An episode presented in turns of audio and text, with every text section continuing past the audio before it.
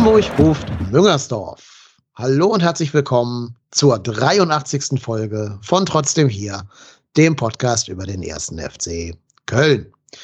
Der FC gewinnt am Sonntag, dem 2.2.2020, nicht mit 2-0 gegen den SC Freiburg, auch nicht mit 3-0, sondern mit 4-0. Und das ist, glaube ich, ein Spiel, was uns alle euphorisch zurückgelassen hat, über das wir jetzt in aller Tiefe und in allen Details sprechen möchten. Das tue ich zum einen, wie immer, mit Marco, unserem treuen Co-Host. Moin Marco, grüß dich. Ja, hi aus dem Ruhrgebiet. Hast du vorher mit einem 4-0 gerechnet? Sag mal. ja, selbstverständlich, natürlich. Habe ich bei Kicktip genauso getippt. Nee, ähm, ich, nach dem Dortmund-Spiel habe ich gedacht, boah, jetzt müssen wir schon, irgendwie war schon wieder ein wichtiges Spiel, äh, weil jetzt kommen ja doch ein paar harte Brocken in den nächsten Wochen. Ähm, war schon wichtig, mit dem 4-0 habe ich persönlich nicht gerechnet. War schon überraschend. Kann man nicht anders sagen. Ne? Ich hatte auch bei Kicktipp 1-1 getippt, was für meine Verhältnisse schon echt optimistisch ist. Und wir werden auch mal rausfinden, wie unser Gast äh, bei Kicktipp oder sonst irgendwo getippt hatte. Nämlich ebenfalls uns zugeschaltet ist der Ralf Friedrichs. Moin Ralf, grüß dich. Ja, hallo, grüßt euch und äh, ja, alles super, alles bestens. Das Ergebnis war zwei Tore zu niedrig ausgefallen, also ich habe 6-0 getippt. Einfach aus der Tatsache heraus, äh, ja, dass wir dann einen Tabellenplatz weitergekommen wären. Aber ich, mit der Enttäuschung lerne ich gerade umzugehen und nein, Spaß beiseite. Das war natürlich toll, hat richtig Spaß gemacht und nach der ersten ja, anfangs Viertelstunde oder 20 Minuten, wo man sich erstmal reinbeißen musste, hat die Mannschaft uns ein geiles Spiel geschenkt. Danke. Ja, ich glaube, dem ist Gut, nichts ja. hinzuzufügen. Ähm, das war's. Vielen Dank und wir hören nächste Woche wieder. Nein. ich glaube, wir können trotzdem mal ein bisschen ähm, ins Detail des Spiels hineingehen. Aber ja. da hast du, Ralf, uns ja schon ganz viel Vorlage gerade geliefert.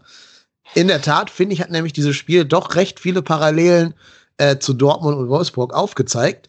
Nämlich auch, dass wir wieder in den ersten fünf Minuten eine Mega-Chance vom Gegner zugelassen haben in dem Fall ein Kopfball von Gulde, dem vorher ein ziemlich hanebüchender Fehlpass von äh, Noah Katterbach vorausgegangen war. Ja, da mussten wir schon ein bisschen äh, beten, dass der nicht reingeht, ne?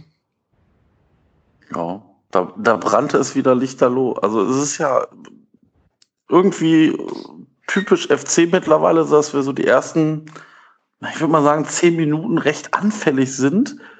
Ähm, ja, es, es, entscheidet sich dann immer so ein bisschen, ob der Gegner trifft oder nicht trifft. Also Dortmund hat es ausgenutzt, Wolfsburg und Freiburg jetzt nicht. Ähm, vielleicht äh, müssen wir also nur die ersten zehn Minuten eines Spiels gucken, um zu wissen, wie der FC am Ende spielt. Ähm, aber ja, ist schon auffällig, dass wir gerade am Anfang immer recht unsortiert wirken und recht oft wackeln. Also pff.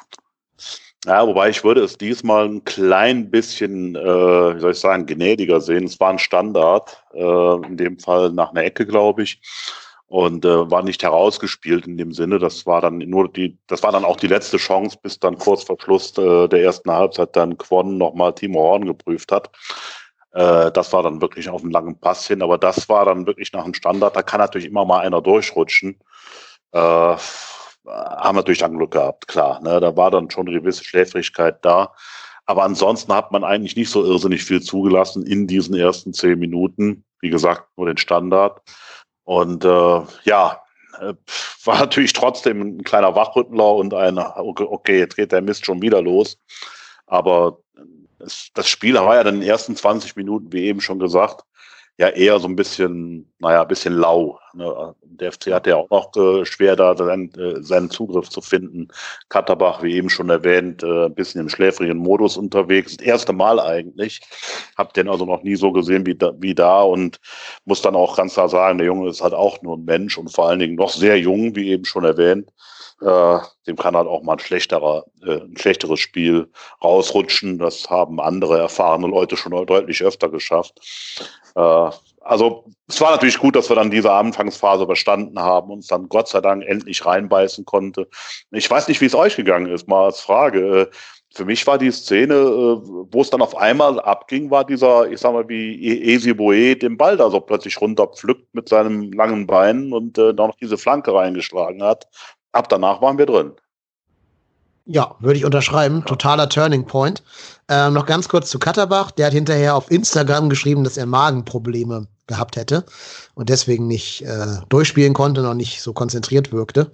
Also insofern gute Besserung und ich glaube, wir alle verzeihen ihm auch mal ein schlechteres Spiel, gerade weil ja zum Glück nichts Negatives daraus erwachsen ist.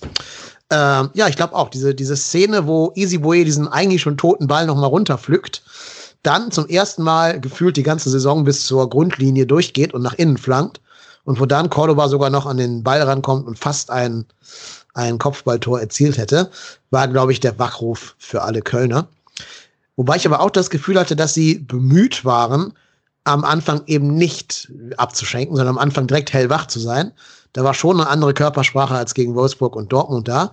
Und die haben ja sogar äh, den, den, ähm, den Münzwurf am Anfang gewonnen und haben sich ja dann nicht für Seitenwahl entschieden, sondern für Anstoß. Fand ich auch ein Zeichen, was man eher selten sieht. Und ich glaube, das war alles der Versuch, eben diese Anfangsphase positiv zu gestalten. Dass natürlich dann trotzdem gerade der Gulde frei an den Kopfball kommt bei der Ecke. Ja, war zum Glück nur mit einem Pfostentreffer bestraft worden. Aber ähm, ja, ich glaube, sie haben zumindest die richtigen Lehren daraus gezogen aus den vorangegangenen Spielen. Ja, ja, wo, wobei man ja auch sagen muss, also ich meine, wir, wir werden den ersten FC Köln zumindest in dieser Liga nicht über 90 Minuten lang sehen, dass wir den Gegner komplett ausschalten. Das werden wir nicht sehen. Dafür ist dieser Kader äh, zu anfällig auf einigen Positionen. Ich finde, der Kader wirkt im Vergleich zu von vor, ich sag mal, sieben Spielen bedeutend gefestigter. Aber nichtsdestotrotz sind das immer noch Spieler, die teilweise ihre erste Bundesliga-Saison spielen. Und ich sag mal, du, wir haben da einen Thielmann, einen Jakobs, einen Bornau, die, die sind ja auch noch jung und da muss man dann auch, auch äh, Fehler verzeihen können. Und auch Chicas, ich meine, der Chicas hat noch nie auf diesem Niveau gespielt, das muss man ja auch mal ganz ehrlich sagen. Und ähm, das ist schon, das ist schon gut, was wir aktuell leisten. Das muss man auch mal ganz ehrlich sagen. Ja, kann man, glaube ich, gar nicht anders sagen. Man kann auch die Leistung gar nicht hoch genug hängen von dem Rafa Zichos. Wie der teilweise diese Bälle äh, vorwärts verteidigt, finde ich schon wirklich sensationell. Hätte ich ihm so nicht zugetraut. Gerade weil der ja im, unter Anfang auch immer zu den unsichereren Spielern in der zweiten Liga gehört hat, meiner Meinung nach. Das finde ich schon durchaus beeindruckend kann ich unterstreichen, gerade weil äh, ich habe ihn immer ein bisschen kritisch gesehen, so nach dem Motto, in der zweiten Liga dafür reicht's und in der ersten Liga ist er zu langsam. Äh, da muss ich echt äh, ja, den Hut ziehen, wie er das da treibt und macht und wie er sich verkauft. Äh, er ist absolut einer der, ja, derjenigen, auf den du dich hinten doch verlassen kannst. Äh, natürlich ist er auch nicht fehlerfrei, ist keiner bei uns. Und ich meine, letztendlich bei in keiner Fußballmannschaft ist man fehlerfrei, aber normalerweise äh, hätte ich gedacht, dass er das Erstliganiveau nicht mitbringt, aber das hat er wirklich definitiv ganz klar auch schon in der Hinrunde, auch in der, in der Phase, wo, wo es uns wirklich ganz schlecht ging, war noch eher noch einer der konstantesten.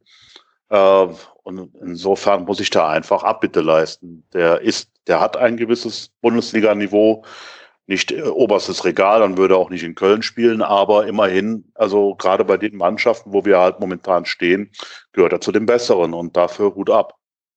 Ja, das stimmt. Genau, und auch, dass ein, dass ein 20-jähriger, dass ein 20-jähriger Bornau sich da so schnell in der Liga zurechtfinden würde, hinten und vorne äh, die Bälle reinhaut, das ist schon sensationell. Also die ganze Innenverteidigung macht mir gerade viel Spaß, auch in der ganzen Art, wie die spielen. Das ist ja, nicht wirklich dieses ruhige, abgeklärte nichts aufkommen lassen, sondern das sieht ja sogar noch teilweise spektakulär aus, wenn der Bornau da zu seinen Fluggrätschen ansetzt ah, oder Zichos nach vorne verteidigt. Das beeindruckt mich schon.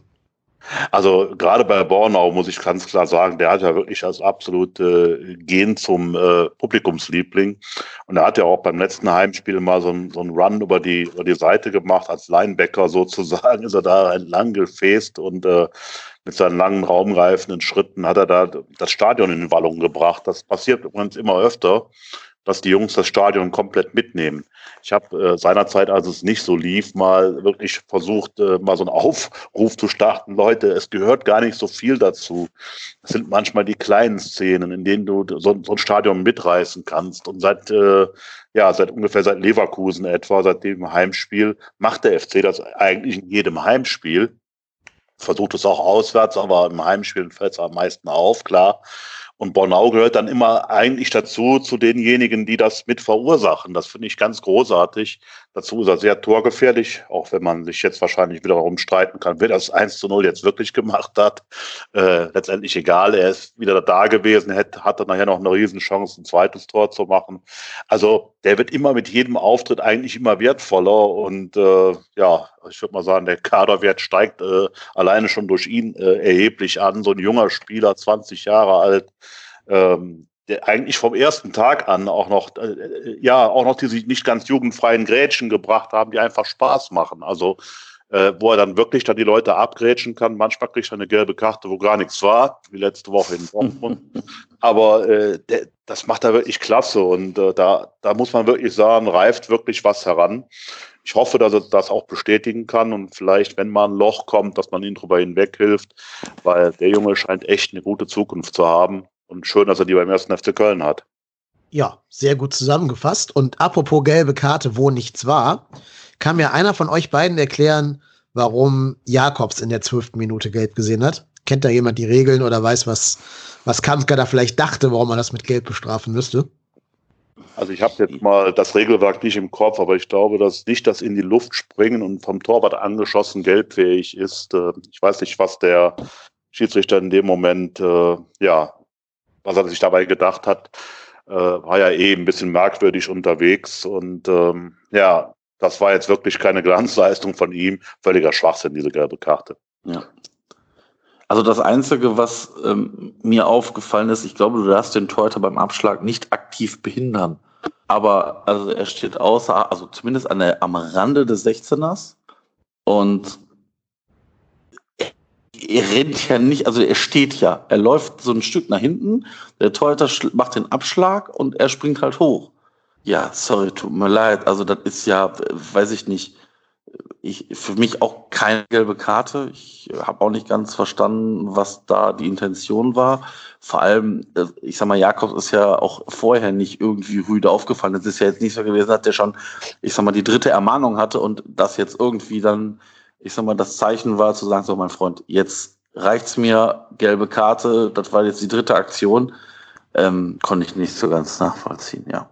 Vor allem, das war sogar ein Tor, ne? Der Ball war sogar nachher im Tor dann drin, nachdem Jakobs den abgewehrt hat. Ah, aber, aber da hat Drexler, glaube ich, im Abseits. Im Abseits. Ja. Genau, Drexler gut. hat im Abseits gestanden. Aber zählt sowas als Deliberate Play, wenn der Ball von einem anderen Spieler nur abprallt, ohne bewusste Aktion? Frage. Ja, das weiß ich jetzt nicht. Das ist ja, die Frage. Jetzt, jetzt ja. wird's äh, knifflig, ne, was Regelfragen ja, angeht.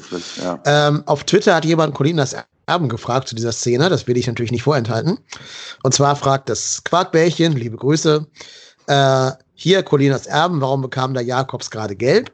Und daraufhin hat der Alex Feuerherd unter dem Colinas Erben Twitter-Account geantwortet. Den indirekten Freistoß gab es, weil Kamka das als Behinderung des Torwarts beim Abschlag gewertet hat. Verwarnungswürdig ist so etwas aber nur, wenn dadurch ein schneller, aussichtsreicher Angriff des Gegners verhindert wird. Dies habe ich hier nicht gesehen. Also Colinas Erben sagen auch, Abpfiff wäre okay gewesen, äh, gelbe Karte überzogen. Ja, es ist also äh, allgemein war das eine merkwürdige Schiedsrichterleistung. Wir haben sogar einmal davon profitiert. Ja. Äh, an einer Stelle, aber an einer anderen Stelle hat Uth auch eine gelbe Karte gekriegt, die ich auch genauso wenig verstanden habe. Ich weiß nicht mehr genau. Äh, glaube ich auch wieder, dass das wieder war wieder dieses Thema Abwinken, was es ja auch in einem anderen Spiel gab.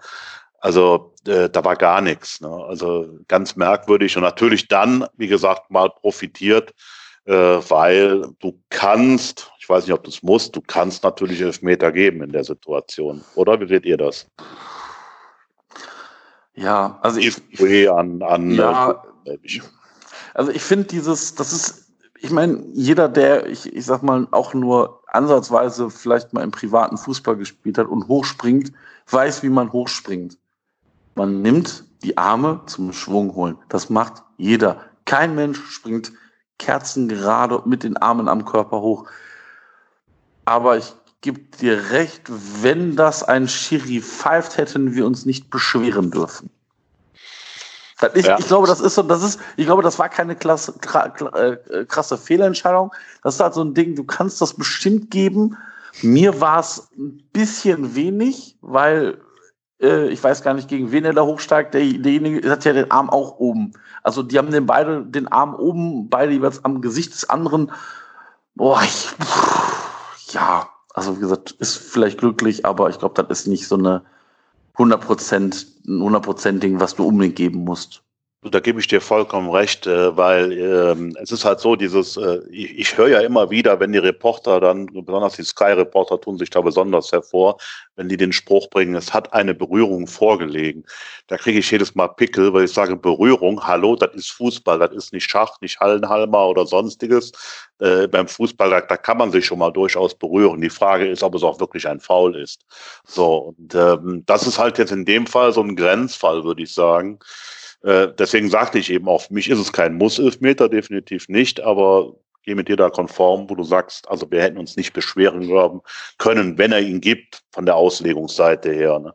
Also er hat ihn schon getroffen, aber er springt halt hoch, Herrschaftszeiten, wenn man hochspringt, ja, hat man nicht Arme an der Hosennaht, sondern äh, dann, dann musst du dich ja bewegen, dann musst du ja irgendeine eine, eine Ausholbewegung äh, machen und äh, zwar schon länger her, wo ich das machen musste, aber ich kann mich noch erinnern. Also das geht nicht einfach so, indem du die Arme komplett, äh, ja, ich sag mal, passiv lässt oder dieses schwachsinnige, ich sag mal, Arme auf dem Rücken, wenn man äh, praktisch dem Gegenspieler entgegenläuft. Das sieht immer ein bisschen Banner aus. Ne?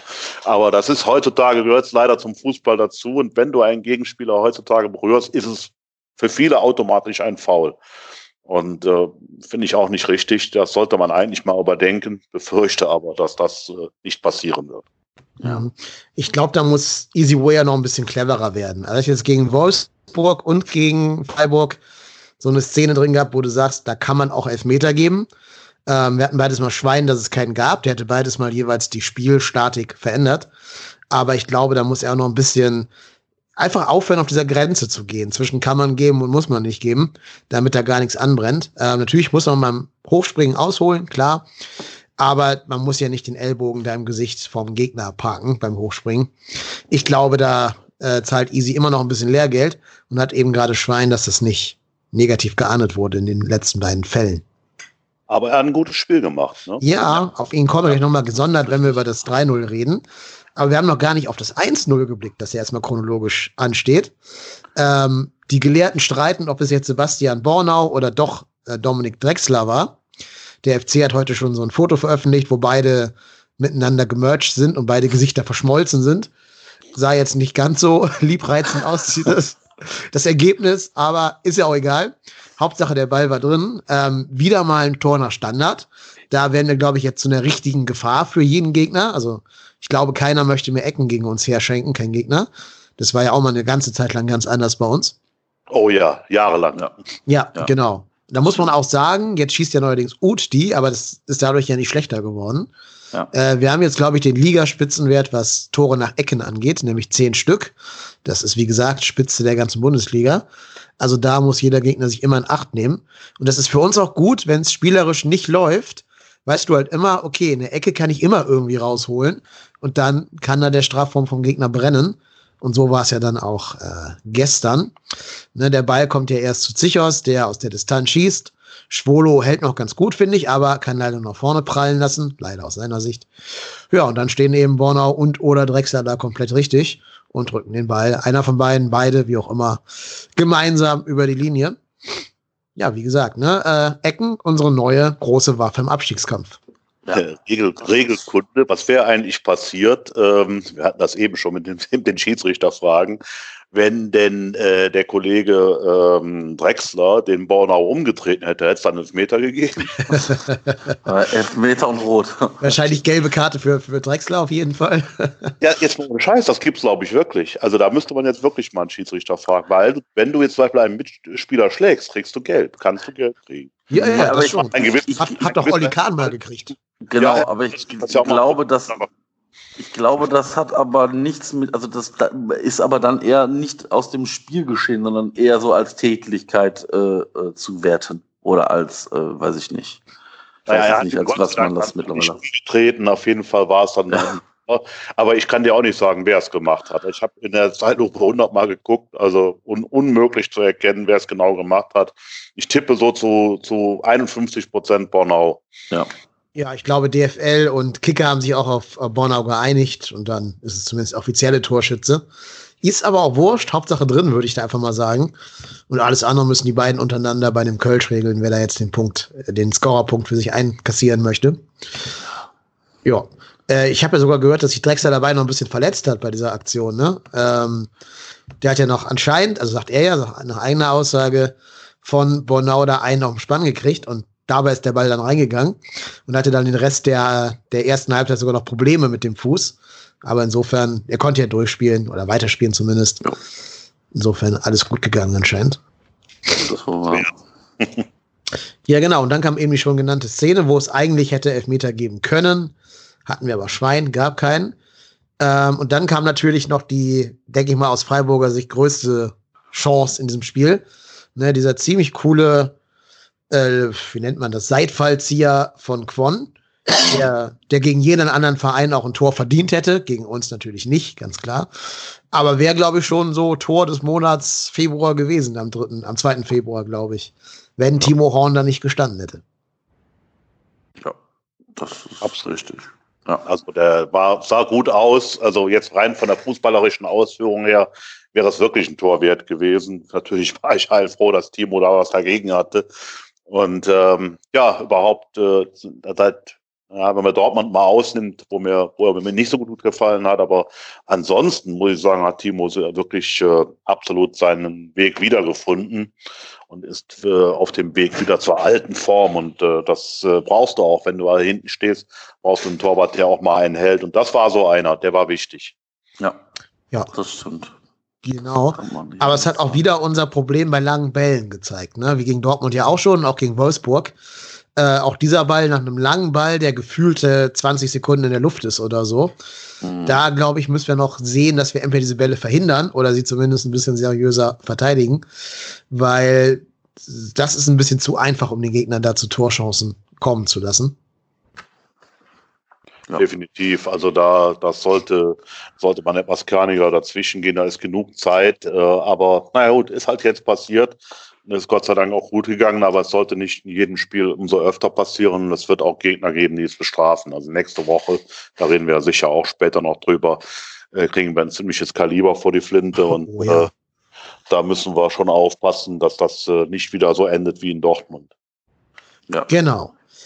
Ja, dann hat man noch eine sehr schöne Pressing-Szene, wo sich Cordoba fast zum 2-0 durchgetankt hätte. Na, das war, glaube ich, ähm, der Gulde wurde von Hector unter Druck gesetzt und hat dann in diesen Fehlpass eben zu Cordoba gespielt, der es aber leider nicht geschafft hat gegen den Druck von, wer war das? Koch wahrscheinlich, ne? Koch. Ne? oder der Koch, Innenverteidiger ja. jedenfalls. Ja, äh, gegen den Druck von, von Koch so durchzusetzen, dass er aufs Tor hätte schießen können und den Ball knapp vorbeischlänzt. Aber wie gesagt, das zeigt, das ist so eine Szene, die für mich zeigt, wie schwer dieser Cordoba zu verteidigen sein muss. Also, wenn ich Bundesliga-Abwehrspieler werde, wäre, ich hätte so keinen Bock, gegen John Cordoba spielen zu müssen. Der Typ presst dich ja ganz alleine tot. Das ist so beeindruckend, wie der teilweise drei Mann alleine schafft zu pressen. Und wenn dann noch dahinter so giftige kleine Nattern wie, wie Uth und äh, Drexler und auch Jakobs auf ihre Chancen lauern. Wenn Hector mitpresst, ist das, glaube ich, schon sehr unangenehm für jeden Gegner zu bespielen, dieses Kölner Chaos-Pressing. Da kann man Cordoba, glaube ich, gar nicht genug in seiner Wichtigkeit für die Mannschaft herausheben. Ja, das ist richtig.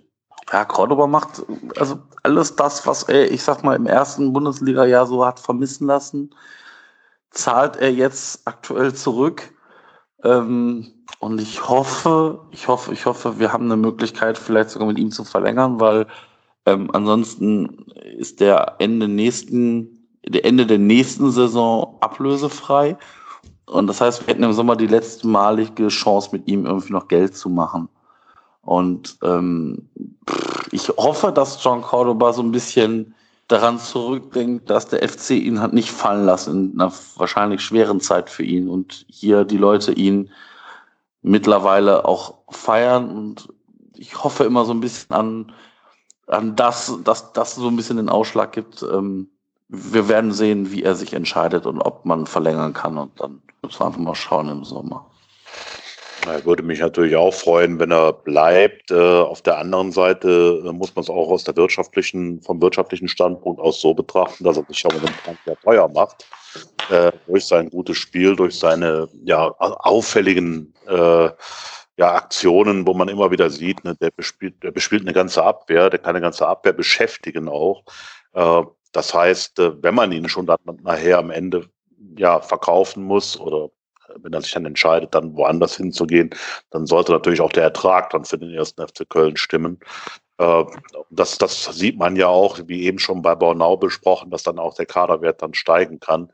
Äh, das ist ja auch nicht ganz unwichtig, weil du hast ja in den letzten Jahren, letzten zwei, drei Jahren nach dem Abstieg, hast du ja erheblich viel Geld verloren durch was weiß ich alles für äh, Verlust in der zweiten Liga, TV-Einnahmen wurden weniger, dann die vielen Abfindungen, die du bezahlt hast, was weiß ich. Wir haben ja wirklich äh, unser komplettes, was wir so vorher in den letzten Jahren uns zusammengespielt haben in den Stögerjahren und durch Europa, das haben wir ja alles mehr oder weniger dann äh, ja verpulvert und sind ja auch deswegen in der Transferphase, über die wir sicher jetzt auch reden, nur zu Laien gekommen. Also wir haben ja keinen gekauft, weil das gar nicht mehr ging. Im Sommer haben wir schon 10 Millionen überstülpt und äh, damit bin ich wieder bei Cordoba. Wenn er denn schon eventuell geht, dann soll er auch eine ganze Menge Geld einbringen und so wie er jetzt spielt, wird er das auf jeden Fall tun. Ich wünsche mir aber persönlich, dass er bleibt. Ja, ja, also mhm. ich, ich bin da immer, ich, also ja, der, wenn muss er Geld bringen. Nur die Frage ist ja auch, ich meine, da sind wir wieder bei diesem, bei diesem Modest-Thema. Modest, als Modest nach China gegangen ist, hat jeder gesagt, ja klar, die Kohle müssen wir mitnehmen. Aber du musst ja auch erstmal wieder jemanden finden, der dir die Qualität bringt, um halt auch diesen Stürmer wieder zu geben. Und ich meine, sind wir mal ganz ehrlich, Cordoba und Terodde werden das aufgrund ihres Alters nicht mehr in der Form, nicht mehr in dieser Liga schaffen. Und das heißt, du musst dir zwangsläufig einen neuen Stürmer suchen. Und ich sag mal, wenn du dann für äh, den für den Cordoba irgendwie, was, ich sage jetzt einfach mal 18 Millionen Euro kriegen solltest, irgendwie aus England, dann weiß jeder, ach guck mal, die Köln haben 18, die 18 für Cordoba gekriegt. Das heißt, jeder Stürmer, den du dann verpflichten wirst, wird ja auch automatisch teurer. Und ähm, deshalb bin ich da aktuell in der, in der Hoffnung, dass Cordoba bleibt, weil du weißt ja auch nie, wie schnell schlägt so ein Stürmer ein. Also Cordoba hat, ich sag mal, ein gutes Jahr gebraucht. Und ähm, ja, da müssen wir einfach natürlich äh, gucken, ob wenn er bleibt, cool. Ich meine, das heißt ja nicht, dass der dann nicht trotzdem dann irgendwann vielleicht ein Jahr später geht oder wann auch immer. Das kann ja immer noch passieren. Nur du nutzt ja halt ein bisschen noch die Zeit aus und ähm, da bin ich einfach mal gespannt. Genauso bei Katterbach. Also das sind so die beiden Verlängerungen, die ich gern im Idealfall möglichst früh sehen würde. Bei Katterbach sogar, bin ich ganz ehrlich sagen, noch eher als bei Cordoba. Ja, Katterbach natürlich als Linksverteidiger und in dem Alter ja. sehr, sehr begehrt. Ne? Cordoba muss ich zugeben, 18 Millionen wäre mir fast zu wenig, wenn ich ehrlich bin. Das haben wir ja schon bezahlt. Ja, ja da war er noch nicht so gut, wie er heute ist. Ähm, wenn ich sehe, dass Manchester so ein Bruno Fernandes, den ich überhaupt nicht kannte vorher, für 55 Mille verpflichtet, dann möchte ich für Cordoba auch mindestens so eine Modestsumme sehen, wenn der weiter so trifft zumindest. Also ich, ich meine, der ist, der ist 24, ne? Oder so. Nee, 26. 26, na gut. 11.05.93. Ich bin gerade auf der Seite. Ich wollte es nämlich auch gerade wissen. 11.05. Ja, das ist ja bald Geburtstag, Mensch. Ja, ja, genau, zum, zum Saisonende, ne? 18. Ja. das letzte Spiel. Ja, zum Klassenerhalt, genau, ja. Zum Klassenerhalt dann feiern. Ne? Nein, aber äh, Cordoba, da, da, bin ich auch der Meinung, dass der wahrscheinlich auch mehr einbringen könnte, weil sag mal, wir haben jetzt äh, gerade mal Februar, Anfang Februar und bis Mai äh, wird er wahrscheinlich auch noch seine drei Tore schießen. Dann hätte er nämlich zehn und so ab zehn, ab zehn Toren in der Bundesliga wirst du wirklich richtig interessant dann geht das nämlich auch richtig mit den Preisen los. Natürlich, jedes Tor mehr macht dich noch teurer. Also das ist einfach so. Äh, und da kannst du dann, ich meine, was ist heute 18 Millionen oder 17 Millionen? Ja, ist nix. Ja, das ist, äh, das, das, äh, das wäre ja wirklich gerade das, was er damals gekostet hat. Und das, wir haben halt auch diese Explosion auf dem Transfermarkt, wo jeder halbwegs vernünftige Spieler, der gerade auslaufen kann, ja mindestens seine 5 Millionen schon kostet. Und äh, wenn du dann natürlich einen Stürmer hast, der trifft, der auch noch dabei noch so eine, eine ganze Abwehr beschäftigen kann, das ist ja, glaube ich, fast noch mindestens genauso wichtig bei Cordoba zu erwähnen wie seine Torerfolge. äh, ist es ja auch dieses, dieses Spiel, was er anbietet, die, diese Möglichkeiten, die er da mit einem Verein liefert. Äh, das macht ihn auch teuer. Das macht ihn zusätzlich noch teuer zu seinen Toren. Und äh, da darfst du natürlich ihn nicht unter Preis verkaufen. Klar, nach dem ersten Jahr hätten ihn viele am liebsten verschenkt. Das, äh, das war so. Nur er hat halt auch kein Tor geschossen und er hat auch nicht gut dabei ausgesehen. Wir haben heute einen völlig anderen Cordoba, der sich in der zweiten Liga regeneriert hat, der in der ersten Liga jetzt auch zu meiner Freude und ein bisschen auch zu meiner Überraschung wirklich auch funktioniert. Äh, aber wie gesagt, auch zu meiner großen Freude. Und äh, ja, dementsprechend bitte, wenn, wenn er schon gehen muss, was, was ich mir nicht wünsche, dann soll bitte auch Geld fließen. Ja, und was, was vielleicht ganz gut ist an der derzeitigen FC-Transferpolitik, wir hätten ja einen potenziellen Nachfolger von ihm sogar schon im Kader, ne, mit Marc Uth. Wenn man für Cordoba viel Geld kriegt, wäre ja wahrscheinlich das Geld da, um Uth äh, dann fest zu verpflichten. Wir haben zwar keine Kaufoption und man kann ja mit Schalke dann auch in Verhandlungen treten. Ja, und dann glaube ich, der kennt die Mannschaft schon. Der ist schon jetzt Leistungsträger nach ein paar Spielen. Und warum könnte man dann nicht ihn vielleicht zum Nachfolger von Cordoba in einer bisschen anderen Rolle aufbauen? Ähm, Wäre vielleicht eine ganz gute Lösung dann, wenn man sich von Cordoba trennen möchte. Wobei Uth mich ja momentan eher als Ballverteiler überrascht. Ja. Also, äh, ich habe ihn jetzt länger nicht mehr am Stück so gesehen, äh, in, also in der Zeit, bevor er beim FC war, immer nur in den kurzen Ausschnitten äh, von Sportschau und Co. Und dementsprechend äh, bin ich jetzt auch überrascht, dass er dann also eigentlich aus dieser Torjägerrolle mehr oder weniger in so eine Verteilerrolle. Er ist zwar schon noch so eine hängende zweite Spitze, aber ähm, so jetzt als Stoßstürmer kann ich mir aktuell fast gar nicht mehr vorstellen. Aber ich brauche von dem noch mindestens eine ganze Halbsaison, um ihn äh, vielleicht richtig bewerten zu können. Deswegen, ich war nur überrascht, dass er jetzt äh, auch gegen Freiburg fast wie, wie in, in der vorderen Reihe agierender Regisseur agiert hat. Mhm. Das meinte ich auch mit anderer Rolle. Also ich glaube, du musst ihm schon noch so einen Prellbock-Stürmer davor stellen. Vielleicht Terodde, vielleicht gibt es auch einen Jüngeren, den man dann noch verpflichten müsste. Äh, das würde man dann sehen. Aber ich habe jetzt gerade noch gelesen, an sechs von acht Rückrundentoren beteiligt der Marc Uth. Das ist schon eine beeindruckende Quote. Ja, absolut. Ja, das stimmt. Ich meine, ähm, ganz, also wir haben ja auch bei unserem Podcast mit äh, dem Axel äh, Goldmann und Thomas Reinscheid ja auch äh, über die Transfers gesprochen haben und gesagt, uh, pff, äh, wo soll der spielen? Und ich glaube, das hat er jetzt schon gut gemacht. Ähm, man hat auch, also ich habe zumindest das Gefühl, dass es von Spiel zu Spiel auch besser wird, also noch besser wird. Und ich sag mal, die Standards, die sind schon wirklich, wirklich richtig gut. Also ich, ich hatte ihn für Standards gar nicht so auf dem Schirm, wenn ich ganz ehrlich bin. Ich habe von dem noch gefühlt noch nie einen Standard vorher gesehen das ist schon, das ist schon wirklich sehr, sehr gut. Und ich, ich muss auch ganz ehrlich sagen, ich fand ja diese Position äh, mit Drexler zusammen, das haben die beiden auch da offensiv sehr, sehr gut gemacht, fand ich. Ja, vor allem ab der zweiten Halbzeit. Ne? Ja, ich finde, den genau, ersten hast genau. du gemerkt, dass Drexler noch ein bisschen gefremdelt hat mit dieser Rechtsaußenposition, die vorher Thielmann bekleidet hatte.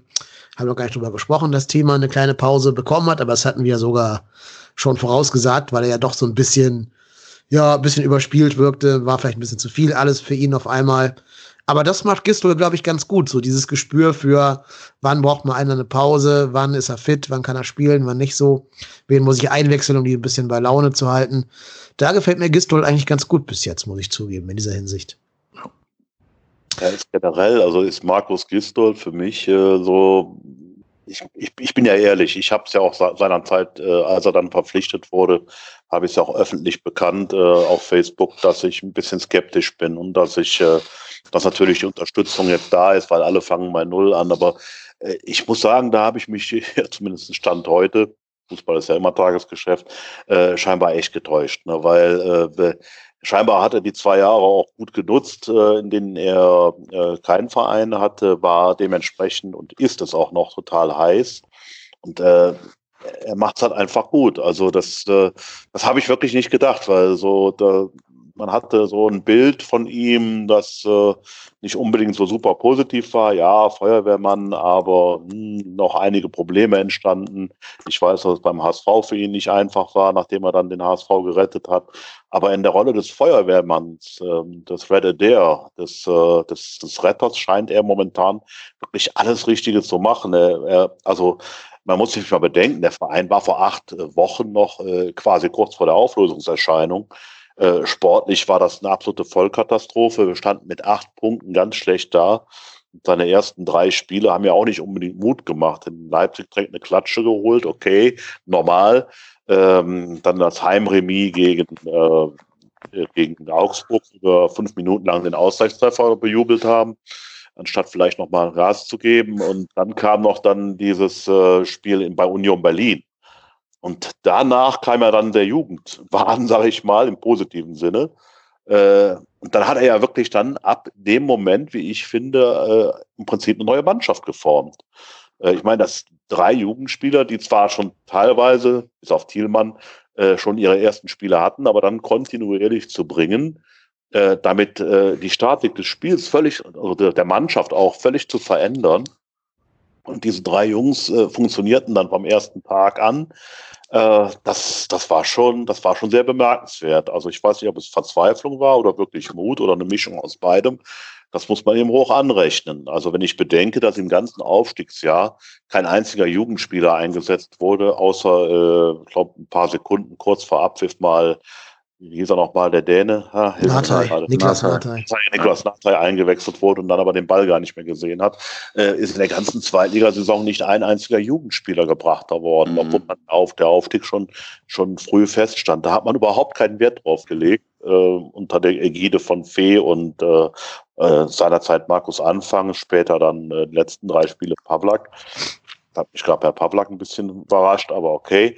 Äh, und das ist jetzt, äh, seit diesem Moment ist anders. Seit dem Moment haben wir irgendwie einen neuen ersten FC Köln. Und äh, ja, dann hat er natürlich auch noch den, den Wert auf die Fitness herausgestellt, hat also die professionelle Fitness als Grundlage noch mit in den Vordergrund gestellt. Und das ist schon auffällig, dass die heute ganz anders anlaufen, viel aggressiver, viel, mit viel mehr Kraft und viel mehr Selbstvertrauen und das holst du dir halt auch über die Fitness. Äh, ich habe ja auch mit, ähm, mit unserem Thomas Kessler reden können, unserem zweiten Torwart, der auch äh, ganz äh, aus dem Nähkästchen erzählt hat, wie das da im Trainingslager abgelaufen ist, was der mit denen veranstaltet hat. Äh, teilweise waren die Sachen auch später in diesem in dieser Doku 24-7 zu sehen, wo sie dann irgendwo einen Berglauf am letzten Tag noch eingelegt haben, auf dem Weg zum, äh, auf dem Weg zum Flughafen. Die wollten eigentlich abfliegen Richtung Heimat. Das Trainingslager war offiziell beendet. Da hatte die um 6 Uhr morgens noch beim Morgen, äh, in der Morgensonne praktisch den Berg hochlaufen lassen. Und der, äh, der gute Thomas Kessler hat ja auch gesagt, so von wegen in meinem Alter 34, Torwart ist eh nicht gerade mein, äh, als äh, Laufen ist nicht gerade mein Hobby als Torwart. Ne, sagt er, wir hätten dem schon was tun können. ja, aber anscheinend ja. braucht ja die Mannschaft so einen, ne? Ja. der auch mal ein bisschen ja. sie aus der Komfortzone rausholt. Ich finde halt immer noch erstaunlich, dass eine Profimannschaft vor Gistol es irgendwie schafft, nicht fit zu sein. Also wie, wie kann das im Jahr 2020 oder 19 der Fall sein, dass da Übungsleiter eben nicht, ja, genau, sorry, ich will dich gar nicht unterbrechen. Sorry, also das ist für mich, das wollte ich auch drauf hinaus. Danke, dass du es ansprichst, weil ich habe es heute auch geschrieben, also Achim Bayerlotz und Armin Fee haben da in meinen Augen, ich will da nicht nachkarten. Es ist so, äh, man soll nach vorne schauen, alles richtig, aber man muss ja auch aus Fehlern lernen. Und äh, aus diesem Fehler sollte man doch verdammt nochmal lernen, weil dieses Fitnessproblem haben wir ja im Prinzip schon seit dem Sommer 2017, in dem Moment, als Peter Stöger in den Urlaub fuhr, nachdem wir Europa erreicht haben, dann durch einen Doppelgänger ausgetauscht wurde. Und, äh, der dann auf einmal keinen Wert mehr auf Fitnesstraining legte. Jan Benjamin Kugel wurde vom, ja, vom, vom Platz gejagt. Äh, das Fitnessproblem hat uns dann die ganze Zeit verfolgt. Ähm, witzigerweise ist Armin Federn gekommen hat als erstes das bemängelt, ne, dass der FC ein Fitnessproblem hat und hat dann auch ganz klar auf Peter Stöger gezeigt. Ähm, mhm. Und ähm, da gab es damals richtig Stress. Äh, ja, und dann entsteht das aber im Prinzip wieder. Also in der zweiten Liga ist es dann später nicht mehr so aufgefallen, weil wir als, äh, als Mannschaft schlicht und ergreifend äh, individuell so überlegen waren in dieser zweiten Liga, dass das nicht als äh, Problem auffiel. Aber auch da war das in Teilbereichen schon zu erkennen, dass sie das Problem hatten in den engen Spielen. Die haben ja alle verloren gegen die damaligen sogenannten Spitzenvereine der zweiten Liga. Und ähm, das hat sich jetzt unter Achim Bayer-Lorzer komischerweise dann fortgesetzt. Ne? Also irgendwie, mhm. ich weiß nicht, ob er es intern dann mal äh, als Problem aufgerufen hat, aber jedenfalls ist nie was dran gemacht worden. Fitness war ein Riesenproblem. Und wenn du jetzt die Interviews der Spieler hörst ne, und ähm, dann hörst, dass die dann immer wieder betonen, dass sie jetzt endlich fit sind, das heißt ja vorher, dass sie vorher nicht fit waren. Und ähm, das ist für mich als Aufsteiger in die erste Liga, wo du wo es extremst wichtig ist, dass du drin bleiben musst, dass es für die Zukunft des Vereins absolut ent, äh, äh von entscheidender Bedeutung ist, dass du erstklassig bleibst und nicht wieder in die zweite Liga absteigst, eigentlich unverzeihlich. Und deswegen habe ich heute auch mal diese, äh, diese Ausnahme gemacht und äh, offiziell auch ein bisschen nachgekartet nach außen hin, weil ich das absolut, das darf einfach nicht passieren, dass du als Aufsteiger nicht fit bist, weil ich sag mal, du kannst aus einem durchschnittlichen Spieler keinen Messi machen, das geht nicht. Aber du kannst aus einem unfitten Spieler einen fitten Spieler machen, weil die Fitness ist die absolute Grundlage äh, überhaupt, um an, äh, an der Liga teilnehmen zu können. Und wenn die nicht hundertprozentig da ist und wenn auch nur drei oder vier Prozent gefehlt haben in dieser Liga, in dieser Spitze äh, des deutschen Fußballs, ist, kann das entscheidend sein. Und äh, ich habe das Gefühl, dass diese Mannschaft bis vor kurzem noch nicht fit war. Das wird ja auch eigentlich durch viele Interviews und durch Aussagen bestätigt. So, und das darf nicht passieren. Punkt. Genau, gibt es, glaube ich, auch nichts hinzuzufügen. Ähm, Sehe ich ganz genauso. Ganz spannend finde ich, dass ja andere Vereine schon anfangen, diese Idee von wegen mit Jugendforsch zum äh, Klassenerhalt schon zu kopieren. In Bremen haben sie jetzt auch den Voltemate reingeschmissen, da mit weniger Erfolg. Da sieht man eben auch, dass unser Nachwuchs auch eine ganz besondere Qualität hat, die man einfach reinschmeißen kann, anscheinend. Ähm, und das ist, glaube ich, der große Verdienst. Bitte?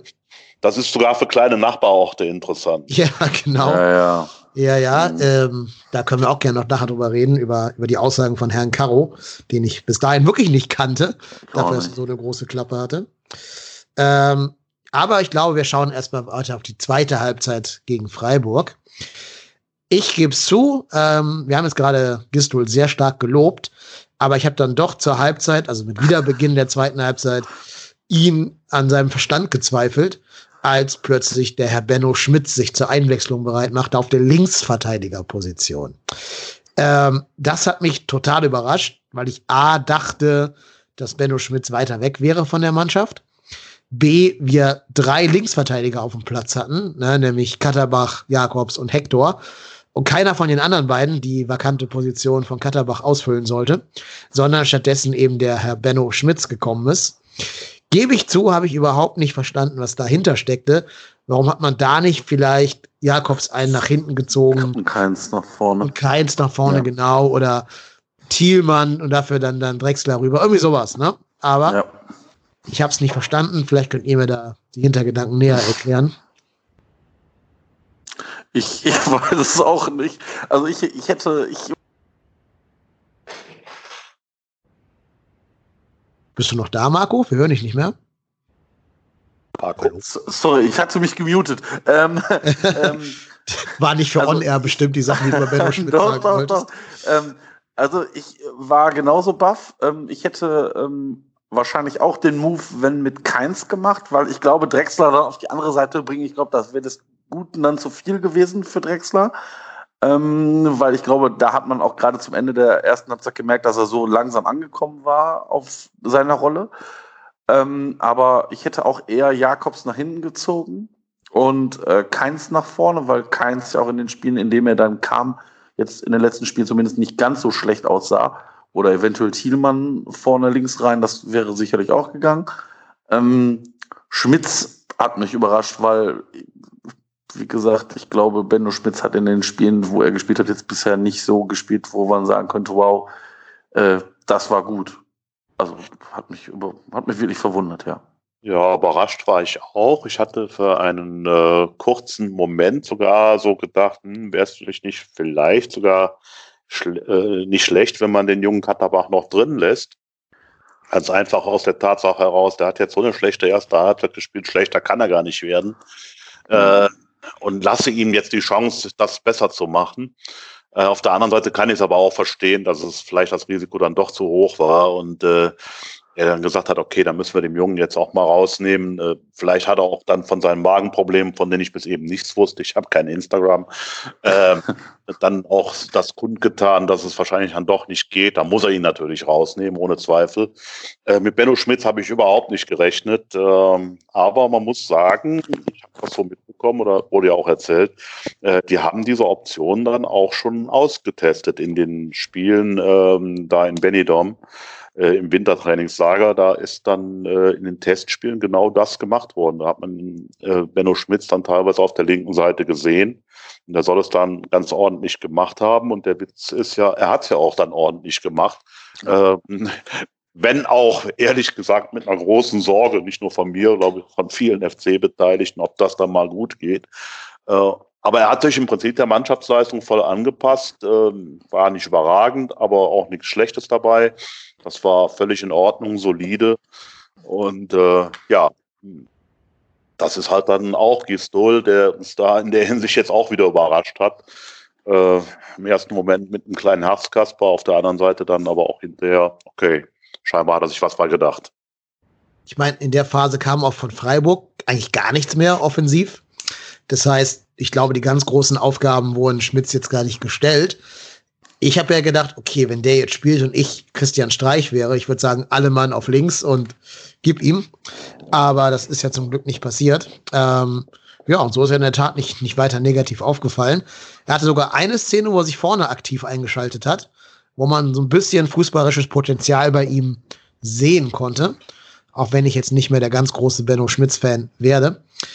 Aber ja, also langfristig muss man da, glaube ich, schon irgendwie noch mal im nächsten Sommer nach jemandem schauen, der vielleicht links und rechts eine bessere Notlösung darstellt, wenn einer der Stammverteidiger ausfällt.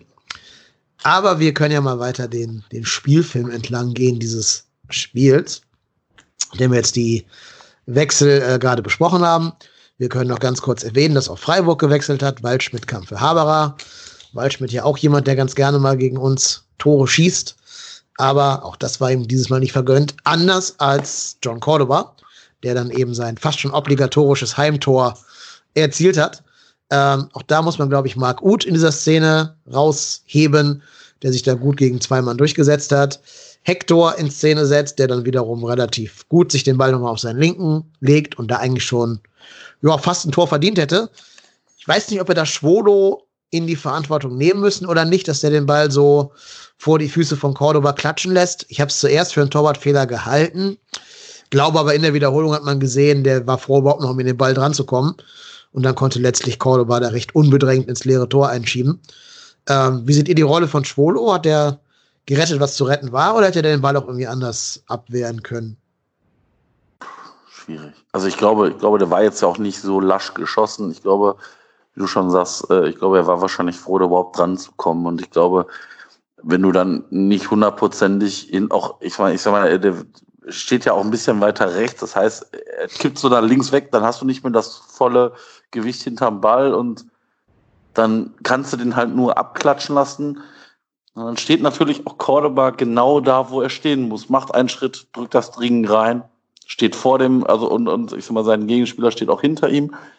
Ähm, ich sag mal, wenn der Freiburger da einen Schritt vor Cordoba gestanden hätte, bolzt er das Ding raus und es passiert nichts. Ähm, aber auch da steht Cordoba halt einen Schritt schneller am Ball, drückt den rein, 2-0. Ähm, das war schon, war auch schon gar nicht so. Also, wie gesagt, da, auch da muss man ja Cordoba sagen, er steht mittlerweile auch dann genau an der richtigen Stelle zu so Zeitpunkten. Ja, absolut. Also, ich denke auch, äh, ja, ich meine, das ist halt nicht Manuel Neuer, das ist halt Schwolo. Ne? Und Schwolo ist ein sehr guter Torwart, äh, Erstligatorwart, aber äh, so ein Ding, klar konnte man jetzt sagen, du kannst ihn viel weiter, äh, muss zur Seite richtig raus und nicht nur so nach, äh, nach vorne seitlich weg, ne, sondern aber, nee, ich glaube, da kann man ihn schon rausnehmen, weil der Schuss von Hector war, das war jetzt kein Schüsschen, ne, da war schon ein bisschen Wumms hinter. Und äh, wie schon mehrfach gesagt, der war froh, dass er überhaupt noch rankam. Und ja, da stand der John dann da und das war dann einer seiner leichteren Übungen. Genau. Ja, und dann folgte eine Phase, wo ich eigentlich der Meinung war, jetzt muss das 3-0 auch noch fallen, weil wir viele Chancen und Halbchancen hatten. Ich kann mich erinnern, so aus dem Kopf äh, auf den, an den Kopfball von Skiri, den er knapp daneben setzt. Äh, dieser Schuss von Uth gab's noch. Dann gab's den Vorstoß von Zichos, diese Doppelchance von Jakobs, wo er den Ball zweimal aufs Tor brettern kann. Äh, ich glaube, bitte? Bornau Kopfball. Ja, ja genau. Kopfball, genau. Ja. Drexler hatte auch noch einen Schuss, der am Tor vorbeigeht. Ähm, aber das war, glaube ich, auch die Szene, aus der die Ecke resultierte. Und dann eben dieser Bornau-Kopfball, den, Kopfball, den du gerade meintest, knapp über das Tor gesegelt ist. Dann kam der Terrorde für Cordoba und dann habe ich gedacht, so, ah, ich, wir sind der FC Köln und wir haben alle noch dieses letzte Spiel gegen Freiburg in, in der Abstiegssaison im Kopf gehabt, ne, wo ein 3-0 nicht gereicht hat. Ja, ich, ich war noch nicht beruhigt, gebe ich zu. Auch wenn eigentlich auf dem Platz kein Anlass dazu bestand zu denken, dass die nochmal das Spiel drehen könnten. Nur da muss ja nur ein abgefälschter Ball irgendwie bei uns ins Tor trudeln und schon verlierst du, wenn du Pech hast, noch drei Punkte. Ähm, deswegen muss ich zugeben, ich war erst wirklich so richtig euphorisiert, als dieses Ezibue-Solo in der 91. Minute kam. Das war auch ein Tor, aber das können wir gerne mal ein bisschen ausführlicher reden, über Easys Tor. Äh, meine erste Reaktion auf dieses Tor war nicht jubeln. Ich habe mich schlapp gelacht. Über alles, über diesen Bewegungsablauf, über diese, die Defensivbemühungen der Abwehr um Dominik Heinz, der im Herzen, glaube ich, auch noch Kölner ist an diesem Abend äh, gewesen ist. Und dann, wie, wie, wie Isibo eben merkt, hä, das Tor ist ja, die lange Ecke ist ja leer und den Ball einfach mit links reinschiebt. Ich konnte nicht mehr. Ich musste mich echt schlapp lachen für, über diese Gesamt, dieses Gesamtkunstwerk. Ähm, ja, keine Ahnung. Ich, ja. Mir fehlen die Worte. Also man hat gesehen, man hat auch gesehen, dass er jetzt nicht so der, der Edeltechniker ist, um das jetzt mal vorsichtig auszudrücken. Also er macht das, er macht das wirklich gut. Und ich habe dann auch gedacht, so, boah, ja, also ich meine, ganz oft haben wir ja diese Momente, dass dann, ich sag mal, die Außenspieler oder auch, ich sag mal, die Außenverteidiger oder Außenspieler dann halt nur zur Grundlinie gehen und halt mal nicht den Weg in den Strafraum suchen. Und ich glaube, er hat die Lücke schon gesehen und er hat auch gesehen, dass Heinz sich irgendwie auf einmal nach außen tendiert, also dass Esibuin nach außen geht und macht dann genau diesen Schritt dann halt nicht nach außen, sondern nach innen. Und ich meine, da sieht Heinz natürlich auch, ich meine, das ist natürlich der Unterschied. Also ich meine, das, das Dominik Heinz haben wir ja äh, hier in Köln ja auch gesehen. Und ich glaube, das ist halt genau dann dieser, dieser Punkt, dieses eine, eine Sekunde zu lange zögern, oder noch nicht mal eine Sekunde, sondern dieses Millisekunden zu lange zögern. Und ich glaube, dann, dann ist so ein Easy Boy ja auch nun mal einer der schnellsten Spieler der Bundesliga. Und dann ist der an dem vorbei. Und hat sieht natürlich auch extrem, extrem schlecht aus, wie der, wie der äh, den Heinz aussteigen lässt. Und ich habe am Anfang gedacht, so, jetzt ist er vorbei und jetzt haut er das Ding übers Stadion drüber. Ich, hab, ich hätte, glaube ich, mein ganzes Geld drauf gesetzt, dass der da jetzt ein Field Goal draus macht und das, ich sag mal so drei, vier, fünf Meter übers Tor heimert. Und dass er den dann noch nach dem Solo so überlegen ins lange Eck schiebt, hätte ich persönlich nicht mit gerechnet, bin ich ganz ehrlich. Also so viel Abgezocktheit habe ich ihm da nicht zugetraut. Ähm, habe dann erfahren im Nachgang, dass es wohl der erste Treffer eines holländischen Spielers für den ersten FC Köln war. Aha, okay. Zumindest hat das der Kommentator bei Sky erzählt im Nachgang. Wobei der hat sehr viel erzählt an diesem Abend, wo ich mir. Ich äh, war mir auch nicht so sicher. Ich hoffe, der, der, der, der Ralf ist ja etwas vorsichtig aus so älteren Datums. Stimmt das? War das der erste holländische Treffer eines, eines äh, beim, beim FC Köln? Ich kann mir das eigentlich gar nicht vorstellen. Ich überlege gerade schon die ganze Zeit. Also Van de Korput hat kein Tor beim FC geschossen. Der war Abwehrspieler. Äh, wen haben wir sonst noch? Natürlich ähm, Anthony Lörling, aber ich glaube, der hat auch nicht getroffen. Also wen haben wir denn an Holländer noch gehabt? Also Franz de Munk war Torwart und wird also in den 50er Jahren da auch nicht getroffen haben. Das kann schon durchaus sein. Fällt mir gerade nicht ein, wenn wir sonst noch mit holländischen Wurzeln oder mit holländischem Pass bei uns hatten. Äh, ist möglich. Also will ich jetzt nicht, will ich jetzt nicht bestreiten.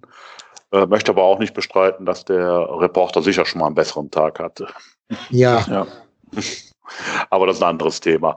Äh, Nein, aber um nochmal das Tor zurückzukommen, auch nochmal zu Dominik Heinz, äh, der auch bei mir beim Stammtisch war. Und äh, ich habe so ein bisschen das Gefühl gehabt bei dem Tor, ich musste auch grinsen, weil ich hatte das Gefühl, der, da hat er sich schon ein bisschen an seine Kölner Zeit zurückerinnert und äh, der wäre ja auch gern nochmal hier. Das spürt man ein bisschen auch. Also in dem Moment hat er ja fast schon einen Assist geleistet. Den müsste man eigentlich anrechnen, aber nein, das war aus der Abwehrsicht des, des Vereines war das eine ganz schwache Leistung von ihm. Aber äh, das heißt nicht, dass jetzt, äh, dass es dann für Isibue dann durch leichter wurde. Er hat es halt einfach auch erzwungen. War eine schöne Aktion. Ich habe es ihm unheimlich gegönnt. Äh, am Anfang ist er sehr gelobt worden in den ersten Spielen. Ähm, bester Rechtsverteidiger seit Harald Konopka hieß es dann. Äh, das war dann schon ins ganz hohe Regal gegriffen, weil der Konopka war wirklich richtig gut. Ähm, ja, und dann äh, ja, wurde dann ganz schnell äh, vom, ja, wie soll ich sagen, zum Easy, äh, vom, zum Ruder Leichtfuß. Ne? Und mhm. war dann relativ schnell in so einer Ecke drin, so dass er, also, ich sag mal, so ein, so ein Kasper ist, ne? der da so auf dem Platz seine merkwürdigen Bewegungen macht und ansonsten aber so ein Fehlerteufel ist, der da im Prinzip äh, ja, von zehn Aktionen sind zwei richtig gut und acht sind zum Davonlaufen. Ähm, das hat er sich aber auch seit dem Trainerwechsel ist das äh, solider geworden. Und mit jedem Spiel, er hat immer noch mal einen drin. Wie eben schon erwähnt, äh, muss man auch immer ein bisschen bei den Elfmetersituationen aufpassen. Äh, nächste Woche muss er auch aufpassen im Derby. mhm. Also dementsprechend, ähm, er ist da glaube ich noch nicht ganz raus, aber ähm, er hat sich in den letzten Spielen äh, gefangen. Und das war sicher sein bestes Spiel und vor allen Dingen mit seinem ersten Tor für den FC wirklich klasse. Hat richtig ja. Spaß gemacht und ich musste ähnlich wie, ja, wie du auch lachen. Ja. Aber das sei ihm sehr gegönnt, hast du ja gerade auch schon gesagt, Ralf. Ich ja. glaube, keiner, keiner ist hier Nein. der Meinung, dass Easy irgendwie ein schlechter Typ sei. Ähm, auch wenn er uns natürlich ab und zu mal zu Weißblut gebracht hat mit seiner, sein, seiner Fehleranfälligkeit. Aber also je besser er spielt, umso besser für den Verein. Und insofern gönnen wir natürlich alle seine Erfolgserlebnisse. Ja, und damit war noch gar nicht Schluss. Also wir haben es ja gar nicht beim 3-0 belassen, sondern wir haben ja noch die, die Kirsche oben auf die Torte draufgepackt. Und es kam die Jakobs-Minute, die in der Jakobs alle seine Bundesligatore erzielt. Die 93. auch immer die wichtigsten Tore, ne, zum vierten. Ja, klar. 4-2, äh, 4-0. Genau. Genau. Ja. Aber auch das sei dem Jungen natürlich gegönnt. Auch da wieder Marc Uth als Vorlagengeber. Also da sehen wir schon, wie wichtig der Uth eben, wie ihr gerade schon gesagt habt, als Ballverteiler mhm. geworden ist. Ja, war ein schöner Konter, ne? Terodde hat dich auch noch ein bisschen beteiligen dürfen in der, mit dem Vorassist sozusagen. Ja, und dann macht Jakobs das eben gut, rutscht ein bisschen aus, dadurch geht der Ball durch die Beine von Schwolo, aber drin ist drin, alles andere sieht eh keinen. Und insofern kann sich noch in die Torschützenliste eintragen und sich auch für seinen ganzen Aufwand, seine ganze Arbeit belohnen. Ja, Absolut. Und äh, das war dann wirklich dann richtig schön noch zu beobachten, weil da, da hatten wir ja mittlerweile schon die 93., 94. Minute. Und nach dem 4 zu 0 gab es dann auch diesen Einwurf an der Seite, wo dann tatsächlich Gistol noch hingeht und den Ball schnell macht. Nach dem Motto, komm, eins machen wir noch. Drei Sekunden später wurde dann abgepfiffen. Aber das, das ist der neue FC, ne? also der ja. neue, Strichen. Das ist eine andere FC als noch vor kurzem. Äh, dass du halt auch in dieser Phase des Spiels, wo du das Spiel schon locker gewonnen hast, noch darüber nachdenkst, jetzt komm, einen machen wir noch. Ja. Äh, ging dann zwar nicht mehr, aber äh, ja, wäre schön gewesen. Fürs Torverhältnis musste er auch was tun. Ja, vor allem, weil wir jetzt natürlich das gegen Dortmund das Desaster wieder ausgeglichen haben in der Torverhältnisbilanz. Ähm, und ich habe es schon ein paar Mal hier on air gesagt, ich sage es gerne nochmal. In dem engen Abstiegskampf kann jedes Mühchen nachher entscheiden. Und da ist, glaube ich, das Torverhältnis ein ganz wichtiger Kicker. Und immerhin haben wir jetzt das Beste von allen Mannschaften, die nach uns noch kommen werden. Ja. Ähm, und das könnte nachher wirklich ausschlaggebend sein. Wenn wir jetzt mal auf Werder Bremen schauen, die brauchen jetzt drei Spieltage, um uns zu überholen, auf Platz 16. Ähm, also wenn ich Torverhältnis mit einrechne.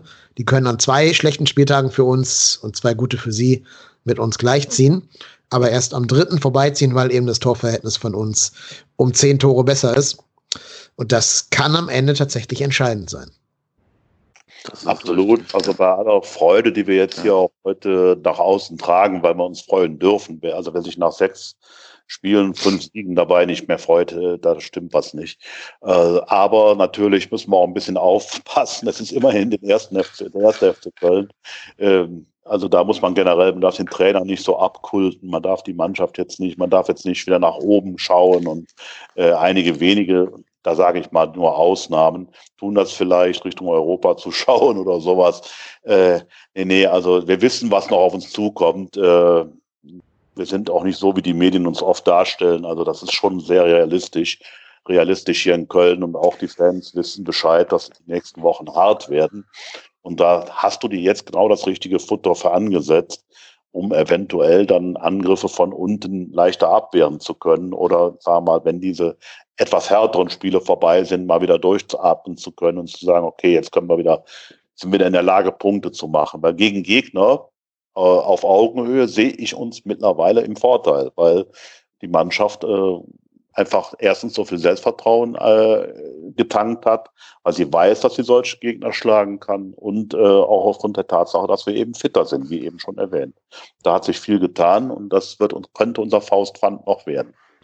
Ja, das glaube ich auch. Vor allen Dingen Heimspiele sind nochmal eine ganz neue Qualität für uns jetzt geworden. Mhm. Ne, wenn, ich, wenn ich jetzt sehe, Düsseldorf hat jetzt 16 Punkte. Wenn die am Ende 32 Punkte hätten, müssten die jetzt nochmal so viele Punkte machen wie in den ersten 20 äh, spielen. Und dann bräuchten wir noch drei Heimsiege und hätten die auch, diese 32 Punkte. Ja. Ähm, und haben noch klingt jetzt nicht unrealistisch. Ja, ja, wir müssen ja auch noch gegen Hertha spielen, noch gegen Union. Also wir haben noch einige schlagbare Gegner da in der Kante. Also ich blicke deutlich zuversichtlicher auf das Unternehmen Klassenerhalt als noch vor, vielleicht vor sechs, sieben Spieltagen. Ja. Ähm, klar, von allem anderen würde ich überhaupt nicht träumen. Das ist, ist auch nur Ironie. Das kann kein Mensch ernst meinen, glaube ich nicht. Aber ich glaube, viele Vereine, die da unten drin rumdümpeln, würden mit uns gerade händeringend tauschen. Ja, das glaube ich auch.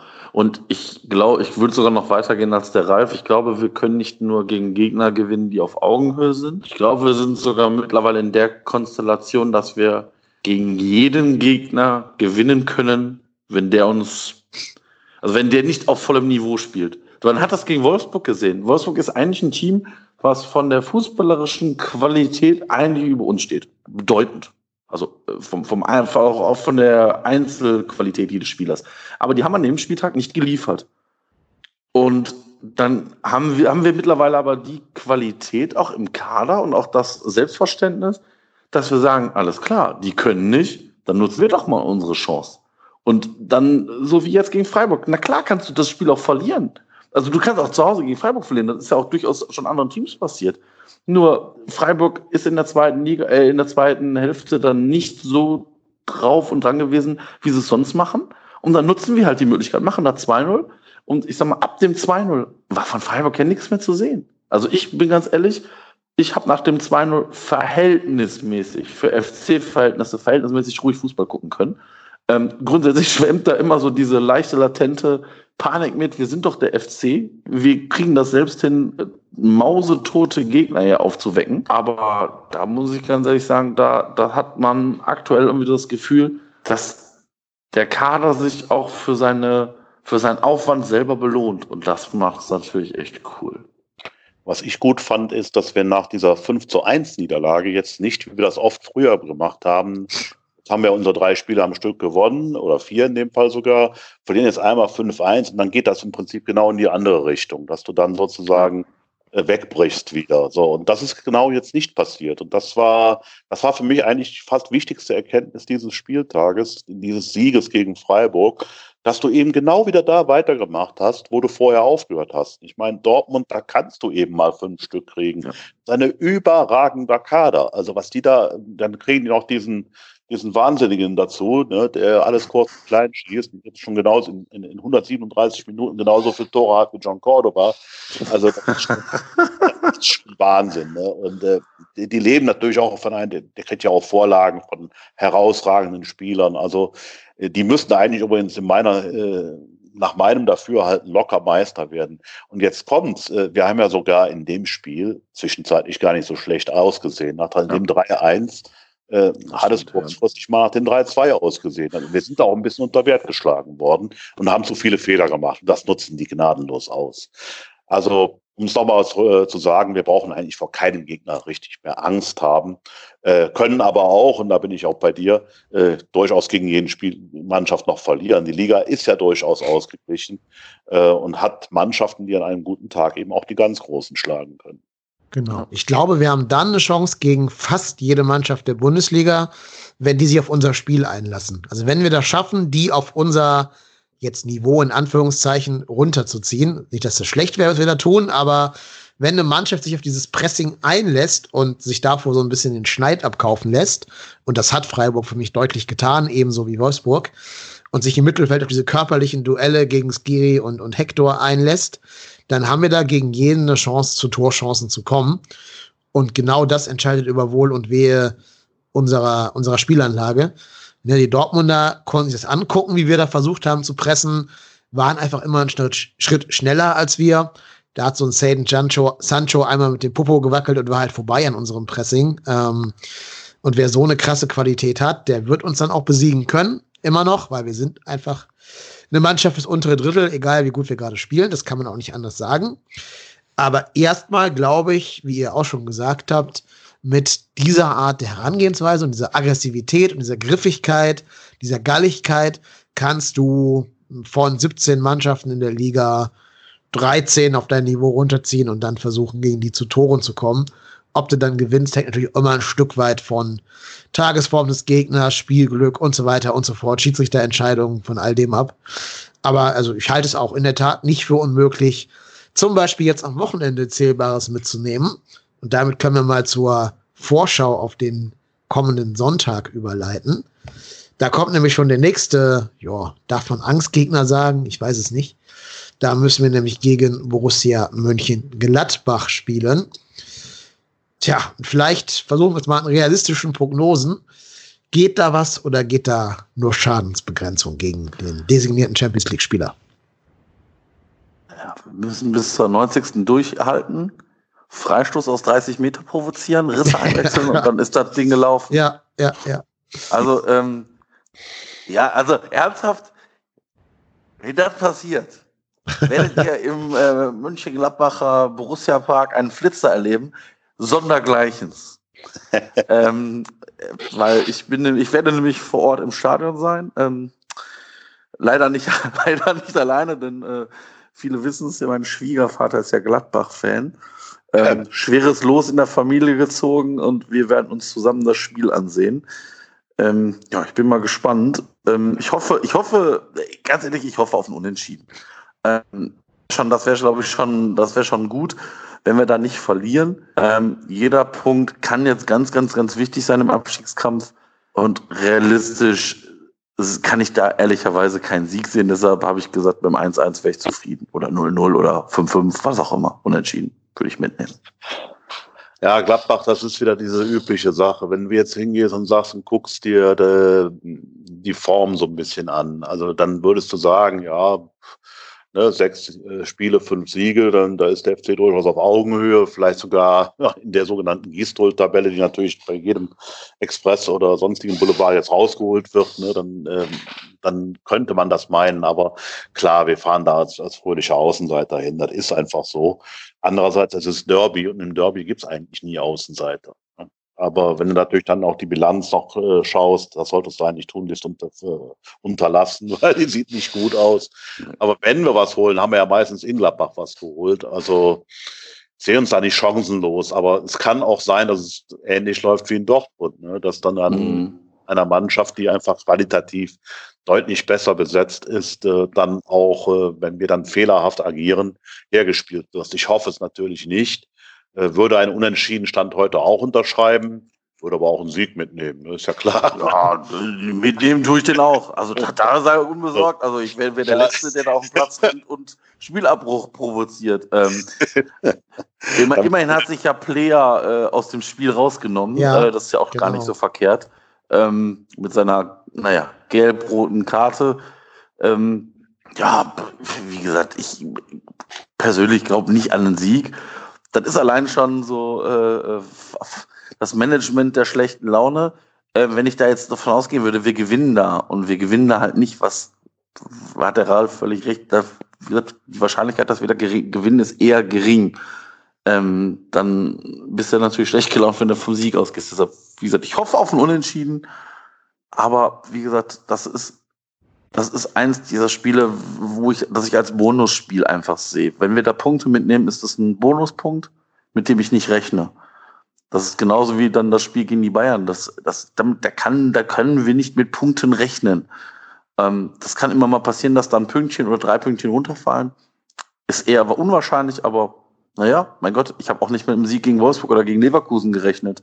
Die haben wir dann auch weggefiedelt. Also unmöglich ist das nicht. Also, also ich gehe jetzt mal so das böse Wort Erwartungshaltung und sage schlicht und ergreifend, in einem der Spiele gegen Gladbach oder Bayern werden wir definitiv einen Punkt holen. Das, oh, okay. das, das, das erwarte ich jetzt von dieser Mannschaft auch. Meine Erwartungshaltung ist gestiegen. Also müssen auch mal zeigen, dass wir gegen die sogenannten Großen äh, was mitnehmen können. Äh, das haben wir ja auch schon geschafft. Ich meine, Leverkusen hat uns ja keiner eine Chance gegeben. Die waren damals, kamen aus dem Champions League-Spiel, waren zwar ausgeschieden, hatten aber eine gute Leistung gebracht und man hat uns keine Chance gegeben. Die waren auch vorher gut drauf, die kamen also nicht aus einer Krise. Und äh, wir kamen aus der Krise und haben das Ding dann nachher geholt. Also warum sollen wir nicht auch eine Überraschung gegen äh, höher liegende Mannschaften schaffen? Und wenn wir damit in Gladbach mit anfangen, dann würde ich, würde, ne, würde ich natürlich auf dem Tisch tanzen, wenn es dann tatsächlich zum Sieg reicht. Und äh, das will zwar keiner sehen, das wird auch nicht veröffentlicht, aber äh, also ich habe schon ziemlich äh, gute Jubelarien hingelegt nach Derby-Siegen. Also das, äh, das ist immer schon ein, ein Highlight innerfamiliär, äh, wovon aber nie was berichtet wird.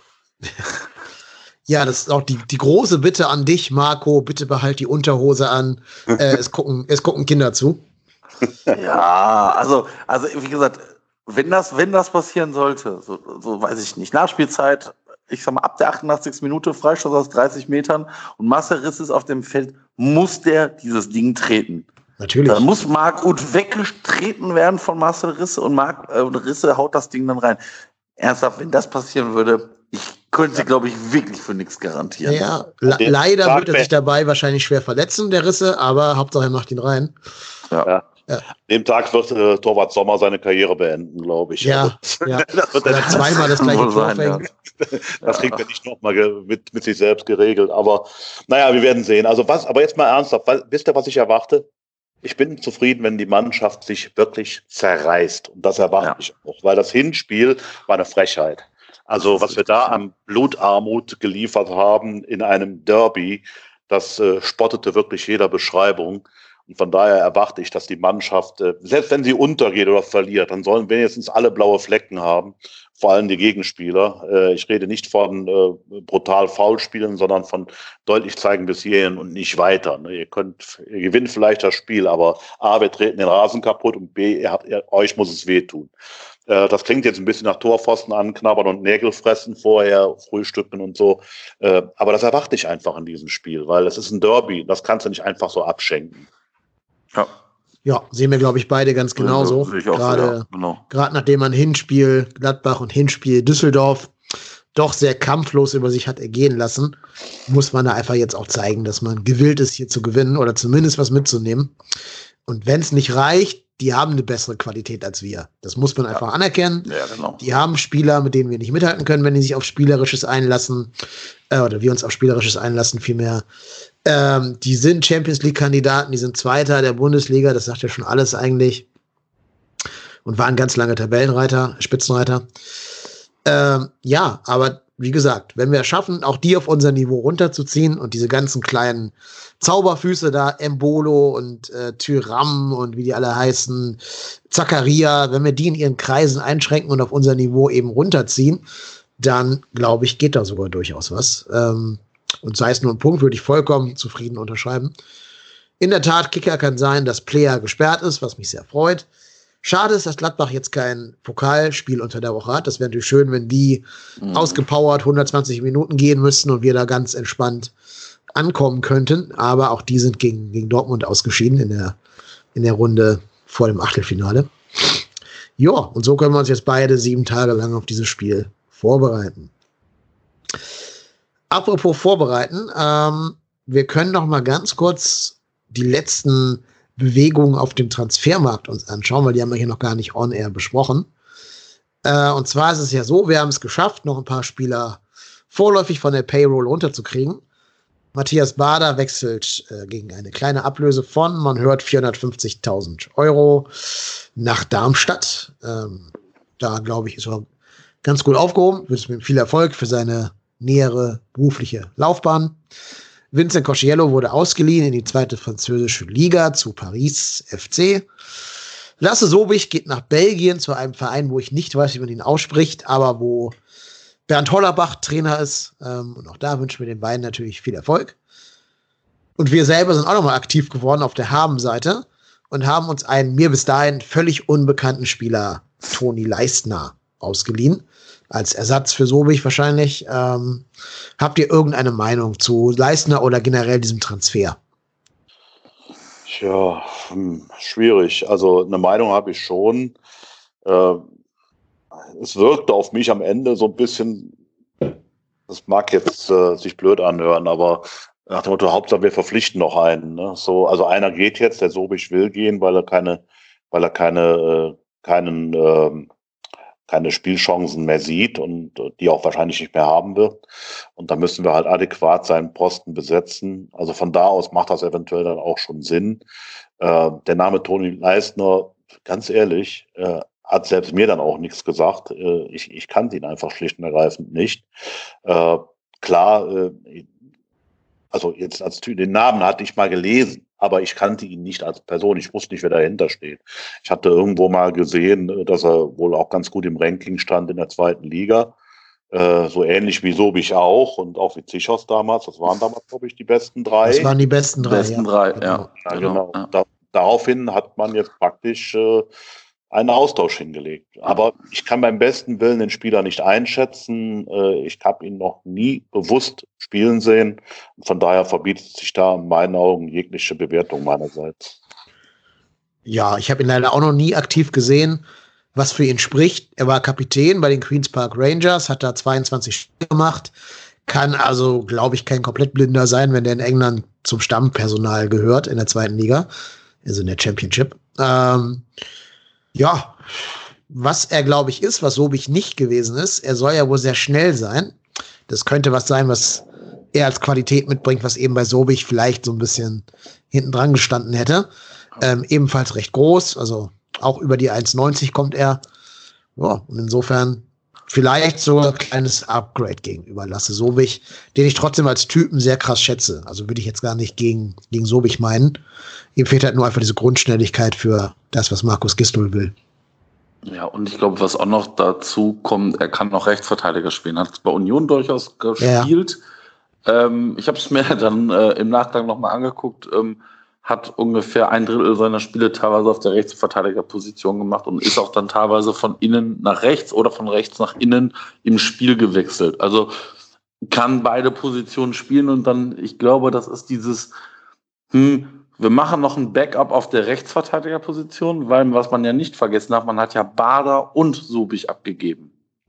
Das heißt, ähm, du hast mit Meret nur noch einen Verteidiger und Benno Schmitz und ich glaube halt einfach, dass man da nochmal auf Nummer sicher gehen wollte und halt auch die Rechtsverteidigerposition nochmal besetzen wollte.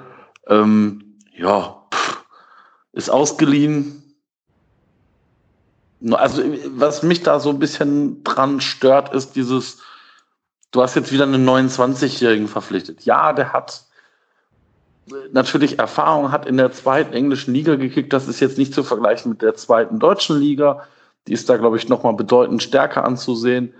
Ähm, aber ich weiß es nicht. Ich sehe da keine Perspektive. Also wenn du da jetzt einen, ich sag mal, 23-Jährigen verpflichtet hättest, ähm, der, weiß ich nicht, davor zweite Deutsche Liga gespielt hat und jetzt nach England geht und vielleicht mit Kaufoption oder was auch immer. Also das hat auch auf mich so ein bisschen dieses Aktionismus-Ding gehabt. Oh, wir verpflichten noch einen, damit wir auf, sicher, auf der sicheren Seite sind und damit nachher keiner sagt, Mensch, wir haben euch doch gesagt, holt noch einen Rechtsverteidiger und einen Innenverteidiger. Ähm, ja, gut, jetzt ist Meret natürlich kurzfristig für das Spiel ausgefallen. Er stand direkt im Kader. Ähm, bin mal gespannt, wie viele Spiele er denn de facto dann machen wird.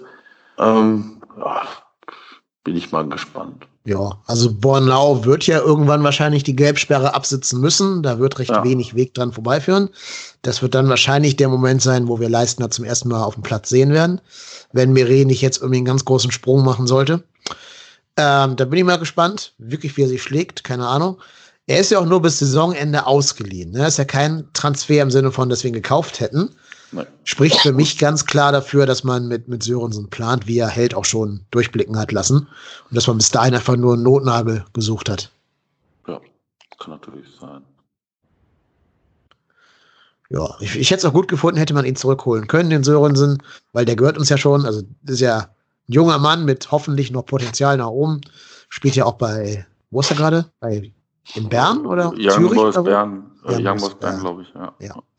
Äh, spielt er ja auch, glaube ich, Stamm, also scheint eine gute Hinrunde gespielt zu haben. Ja, ging nicht wegen der Vertragssituation, aber dass man ihm jetzt da keinen neuen vor die Nase setzt, sondern sagt, Junge, du bist ab jetzt nicht mehr hier der, der Ausgestoßene, der gar nicht mehr spielen darf, sondern du kriegst eine realistische Chance, weil wir an dich glauben, finde ich eigentlich gut, weil damit werden ja auch Werte geschaffen, die vielleicht jetzt gerade brach liegen. Ja, gefällt mir besser, als da jetzt jemanden zu holen, der dann im Sommer Ansprüche auf den Platz von Sörensen stellt, obwohl er vielleicht älter ist. Ja, ja.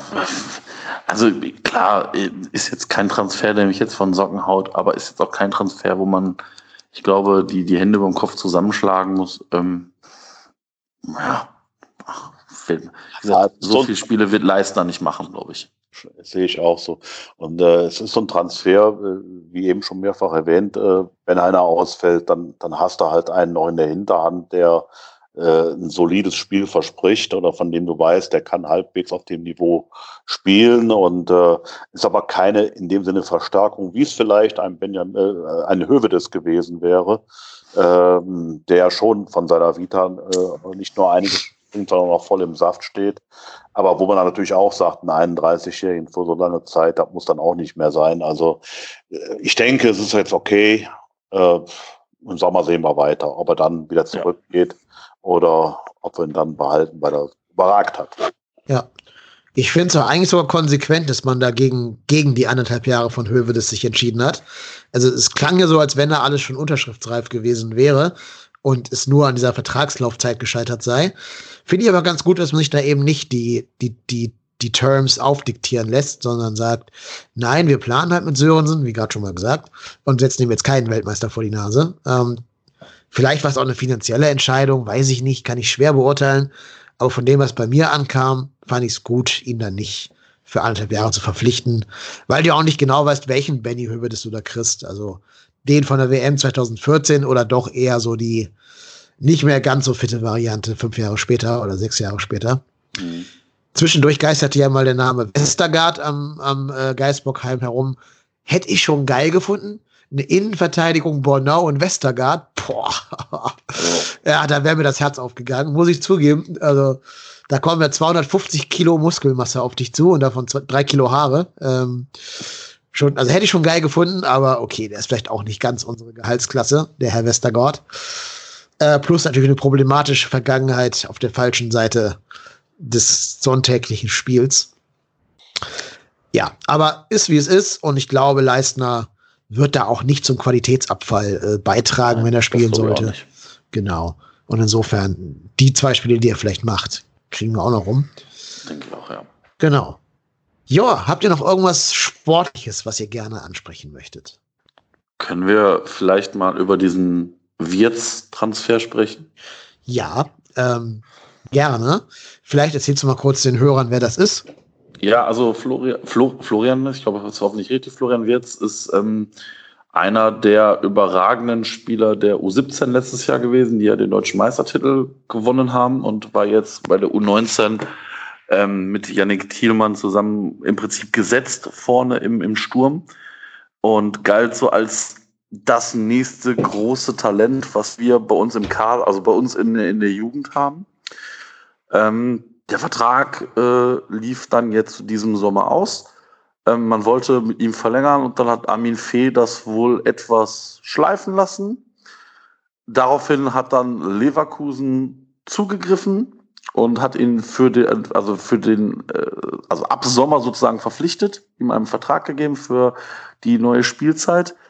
Ähm, eigentlich unter der Prämisse, dass man eigentlich unter den, ich sag mal, rheinischen Vereinen und westdeutschen Vereinen eigentlich so ein Nicht-Abwerbe-Stopp eingelegt hat, damit nicht hin und her gewechselt wird. Ich sag mal, nicht vier Spieler von links nach rechts, nicht Spieler, vier Spieler von Gladbach nach Köln, drei Spieler von Leverkusen nach Gladbach und wie auch immer. Ähm, ja, dass Rudi Völler das natürlich bricht, zeigt so ein bisschen die Qualität, die da Bayer Leverkusen hat und dass dann sich dann Leute da aus diesem Konstruktsverein da auch noch rausheben und sagen, na ja, da kann Deutschland ja froh sein, dass wir äh, Wirtz verpflichtet haben und der nicht nach Liverpool geht und dass der in Deutschland bleibt. Ernsthaft, dieser kleine Pudel, es mag der Moment kommen, wo wir beide aufeinandertreffen. Für einen von uns wird das bestimmt nicht so gut enden. Ich finde Rudi Völler seit Jahren unmöglich. Ich kann dem nicht zuhören. Ich finde diese Person so nervig, arrogant und eklig. Ich kann den nicht mehr sehen. Und dann hängt sich dieser Vogel da auch noch raus und posant raus. Ja, also so, wir haben ja das Abkommen nicht gebrochen, wir haben den nur verpflichtet. Ja, wie hast du das Abkommen jetzt gebrochen oder hast du das nicht gebrochen? Also entweder gibt es so ein, ich sag mal, äh, Gentleman Agreement oder es gibt es halt nicht. Und entweder ich halte es ein oder halte es halt nicht ein. Und dass dann äh, der, was ist er, Geschäftsführer? Herr Ka ja. Was ist Herr Caro für eine Position bei Liverpool? Geschäftsführer Sport, glaube ich. Ja. Geschäftsführer Sport dann sich auch noch raushängt und sagt, na ja, ähm, die, ähm, wir spielen ja Champions League und äh, bei Atletico Madrid äh, kennt keiner den ersten FC Köln. Ich wette, ich wette doch mal ganz im Ernst, dass wahrscheinlich mehr Leute Köln kennen als Fick Fuck Leverkusen. Und lieber Herr Caro, wenn Sie das hören, wäre doch auch mal schön, wenn man dann in dieser Weltstadt Leverkusen mit diesem Weltklasse-Publikum dann auch mal in der Champions League das Stadion immer voll kriegt. Wäre mal nett zu sehen und äh, dass da nicht die Hälfte leer ist. Also das ist, ich habe immer das Gefühl, wenn aus Leverkusen eine Ecke geschossen wird, hat das einfach mit diesem Minderwertigkeitsbewusstsein zu tun, dass man dieses hässliche, dass man weiter neben Köln einfach dieses hässliche kleine Entchen ist. Und ich finde, das hätte dieser Verein eigentlich nicht not notwendig. Ich meine, wenn man mal auch dann auf die Erfolge guckt, dann frage ich mich, wer der große Verein ist, weil das sind, auch wenn die großen Erfolge bei uns lange zurückliegen, immer noch wir. Wir haben mehr Meisterschaften, wir haben mehr DFB-Pokale. Naja, Herr Caro, gucken Sie mal in Ihre Trophäensammlung. Äh, der Hallenmeistertitel von vor, weiß ich nicht, vier Jahren ist dann auch nicht mehr so viel wert. Ja, zu, zu Caro will ich gar nichts sagen, weil ach, interessiert mich nicht, was der Typ da erzählt. Ich kannte den vorher gar nicht. Ich will den auch jetzt nicht kennen. Meine Güte. Äh, über Würz kann man ein bisschen mehr reden. Auch weil es ja wohl so ist, dass Leverkusen sich schon sehr lange um die Familie Würz als Gesamtes bemüht hat. Also die Schwester von Florian Würz spielt wohl auch äh, eben in der Mädelsmannschaft bei Bayer Leverkusen und wurde in der Kapazität da auch schon abgeworben von denen. Ein anderer Bruder von ihm kriegt wohl die Gelegenheit, da irgendwie eine, ich glaube, eine Doktorarbeit oder eine Forschungsarbeit oder irgendwas zu schreiben mit der, mit der Sporo zusammen im Rahmen seines Studiums. Also die haben sich schon recht lange so an diese Familie, ich will es nicht sagen angezeckt, aber doch, eigentlich will ich sagen angezeckt. Ähm, Vielleicht hat der Vater da auch irgendwie so einen Job im Nachwuchsbereich angeboten bekommen oder so. Halt all diese Tricks, die man kennt, um Nachwuchsspieler abzuwerben. Ja, und dann war es anscheinend für, für Florian Wirtz in der Gesamt, im Gesamtpaket attraktiver, weil natürlich auch in Leverkusen die Chance hast, da irgendwie diese internationalen Plätze anzusteuern, die du in Köln eher so nicht hast. Aber ähm, die Frage ist natürlich auch, wie sehr hat man sich in Köln um ihn bemüht? wie sehr hat man ihm das Gefühl gegeben, wertgeschätzt zu werden? Und hat er nicht, also eigentlich müsste man ja gerade jetzt sehen, dass eine sehr hohe Durchlässigkeit da ist bei uns.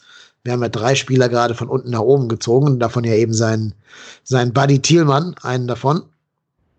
Also wenn eine Chance besteht, in der Bundesliga irgendwie mal schnuppern zu dürfen, dann ja gerade jetzt im Moment beim FC, während bei Bayer ja jetzt, ich glaube, seit Harvards keiner mehr hochgekommen ist. Jedenfalls wüsste ich das jetzt so aus dem Stegreif nicht.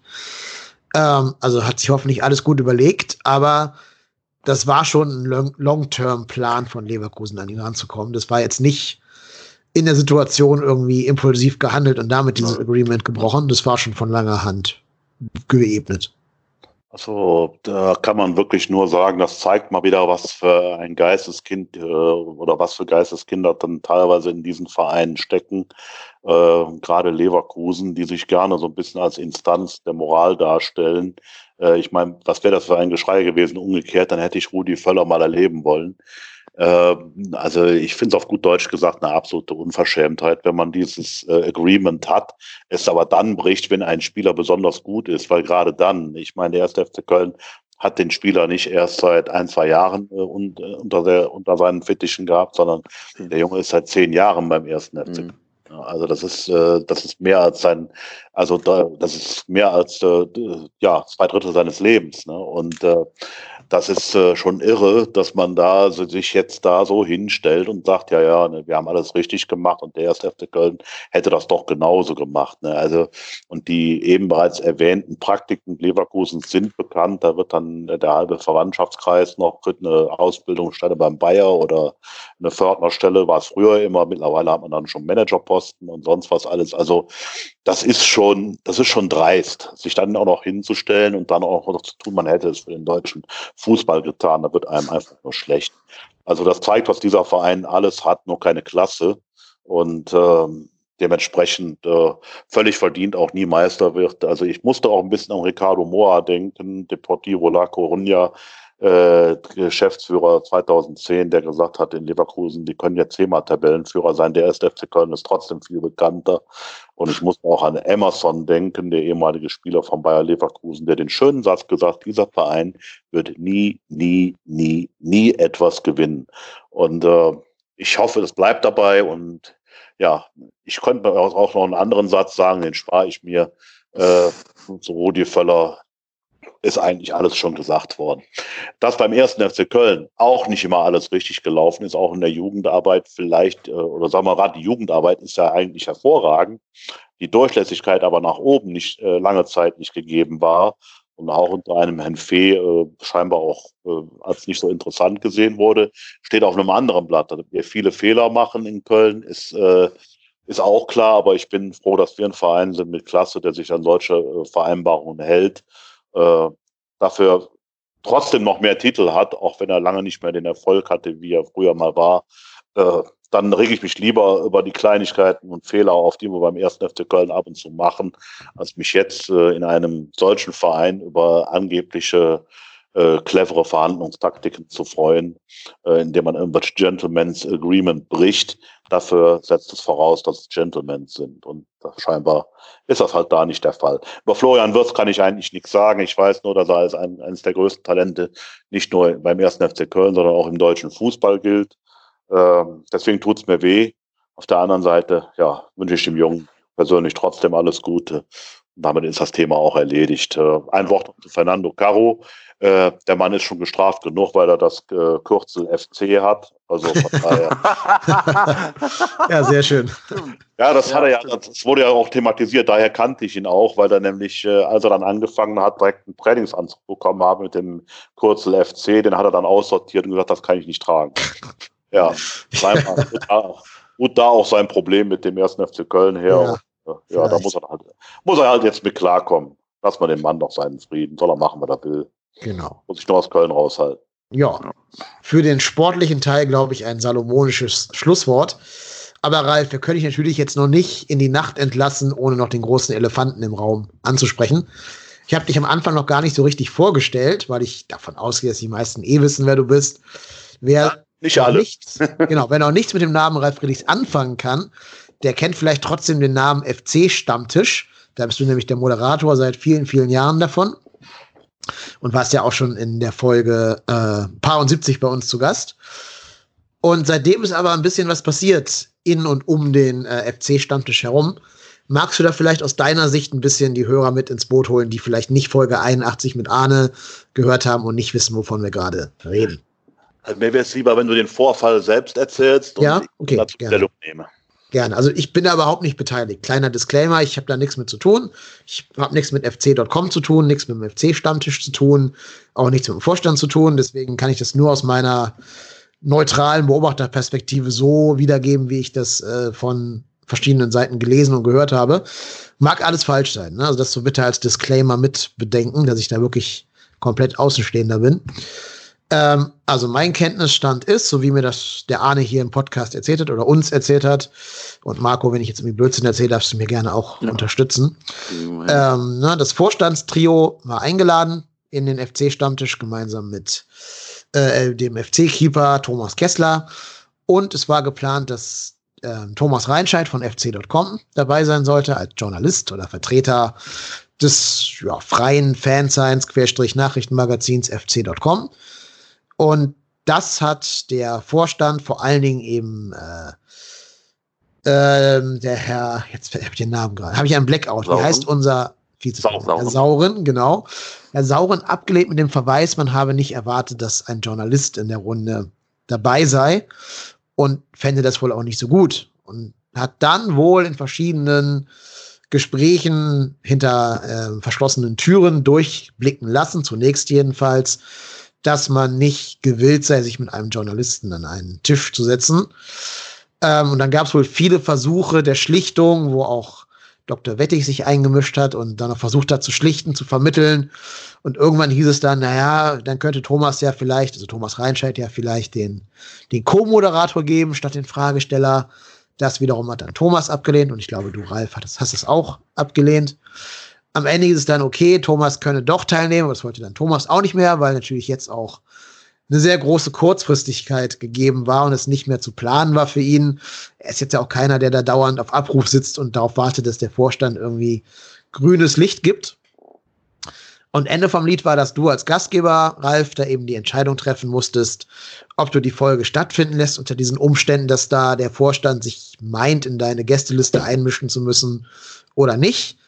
Aber natürlich waren da auch verschiedene Verpflichtungen ähm, schon, schon vertraglich vereinbart mit dem Brauhaus Stüsser und mit den zahlenden Fans und so weiter, die ja auch Bock hatten auf die Folge, die auch Lust hatten, da zum FC-Stammtisch zu reisen. Und natürlich hat ja auch das Brauhaus Stüsser erwartet, dass da die Bude voll wird an dem Tag. Und lange Rede, kurzer Sinn, die Folge hat stattgefunden. Die Folge hat ohne Thomas Reinscheid stattgefunden, sondern nur mit Vorstand und eben Thomas Kessler und dir. Ja, und das hat dich natürlich dazu veranlasst, ein Statement zu veröffentlichen auf verschiedenen sozialen Medien und da eben zu sagen, dass du jetzt auch über die Zukunft des, des Stammtisches nachdenken würdest. Habe ich das so halbwegs richtig wiedergegeben? Also herzlichen Glückwunsch, das war in sich äh, sehr korrekt äh, und von daher habe ich da eigentlich gar nicht groß was zu meckern, dass da jetzt irgendwas gefehlt hat.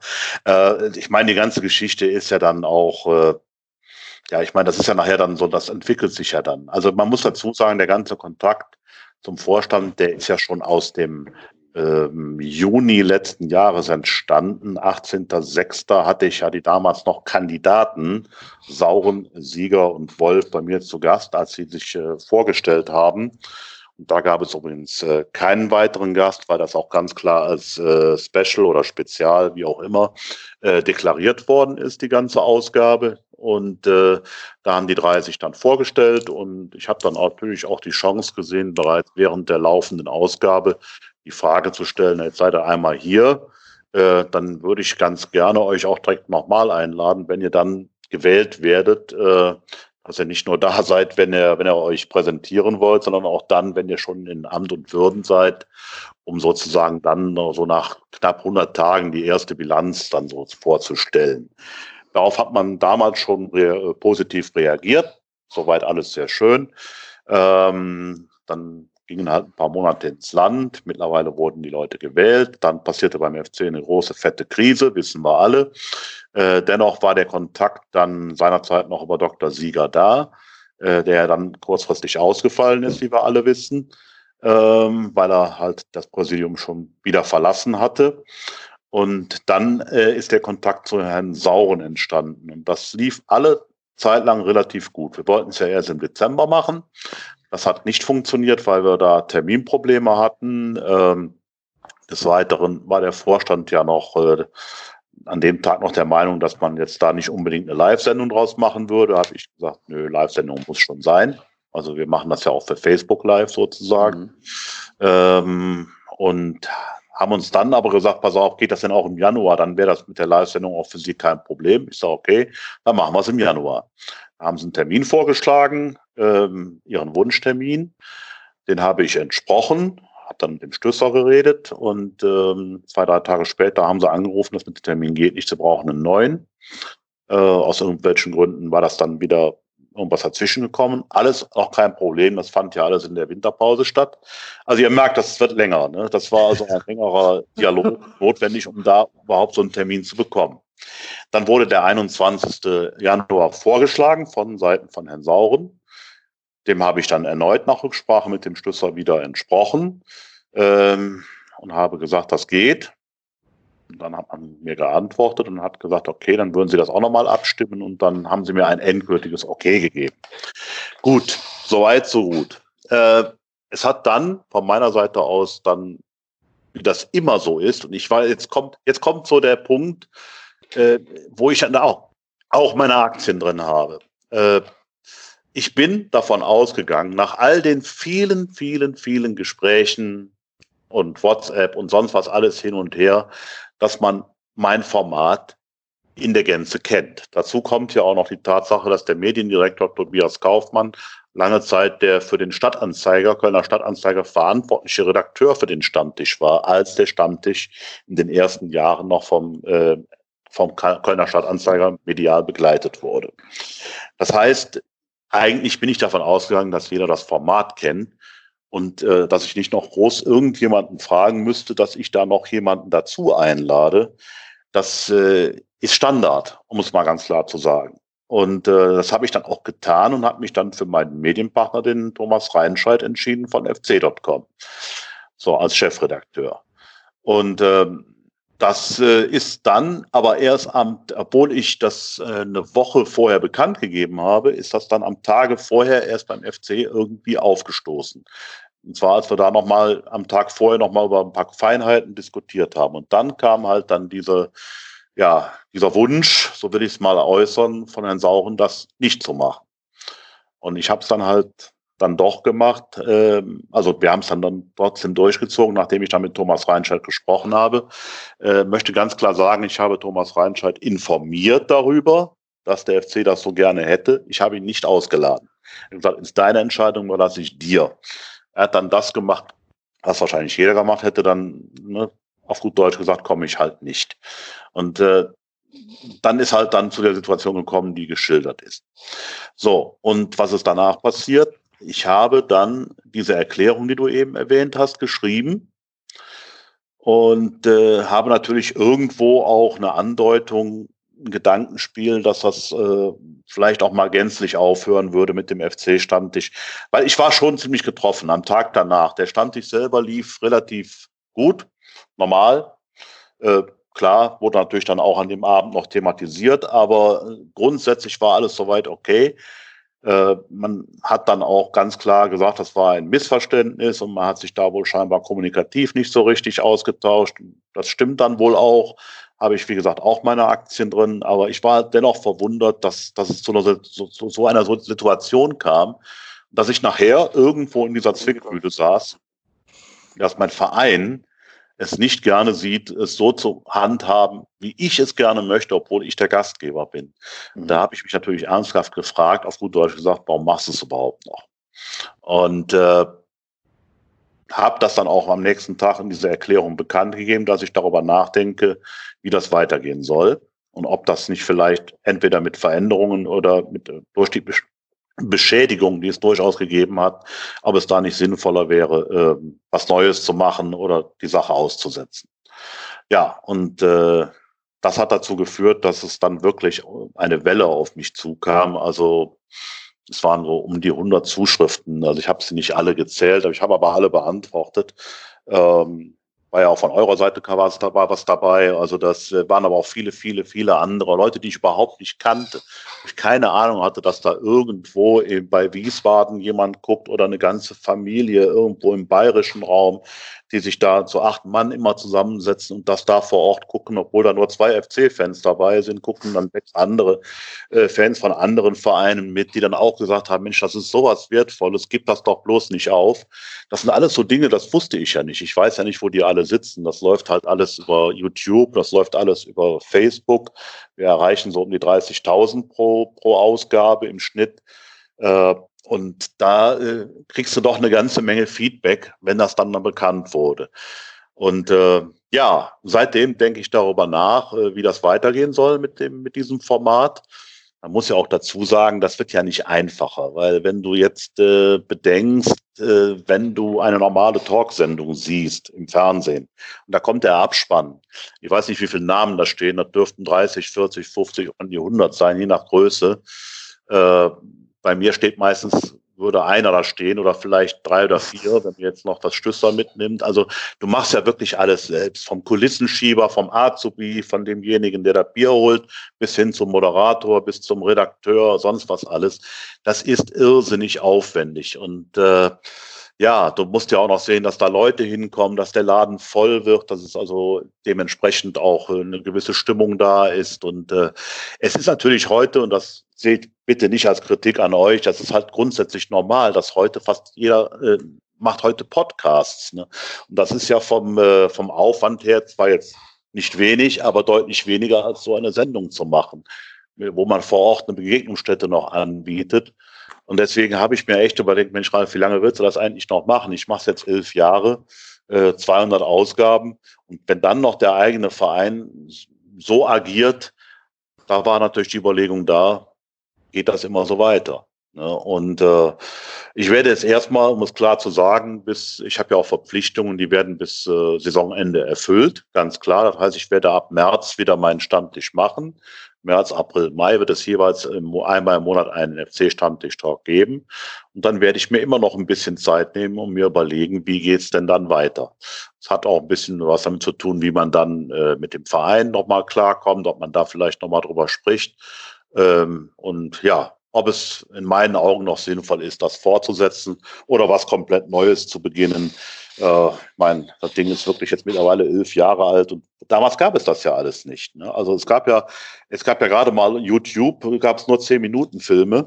Also länger als zehn Minuten ging das nicht. Wir mussten das damals noch auf Seven Load hochladen. Kennt das noch einer? Also ja. das waren damals ja. diese Formate. Kennst du noch, ja? Ja, ja.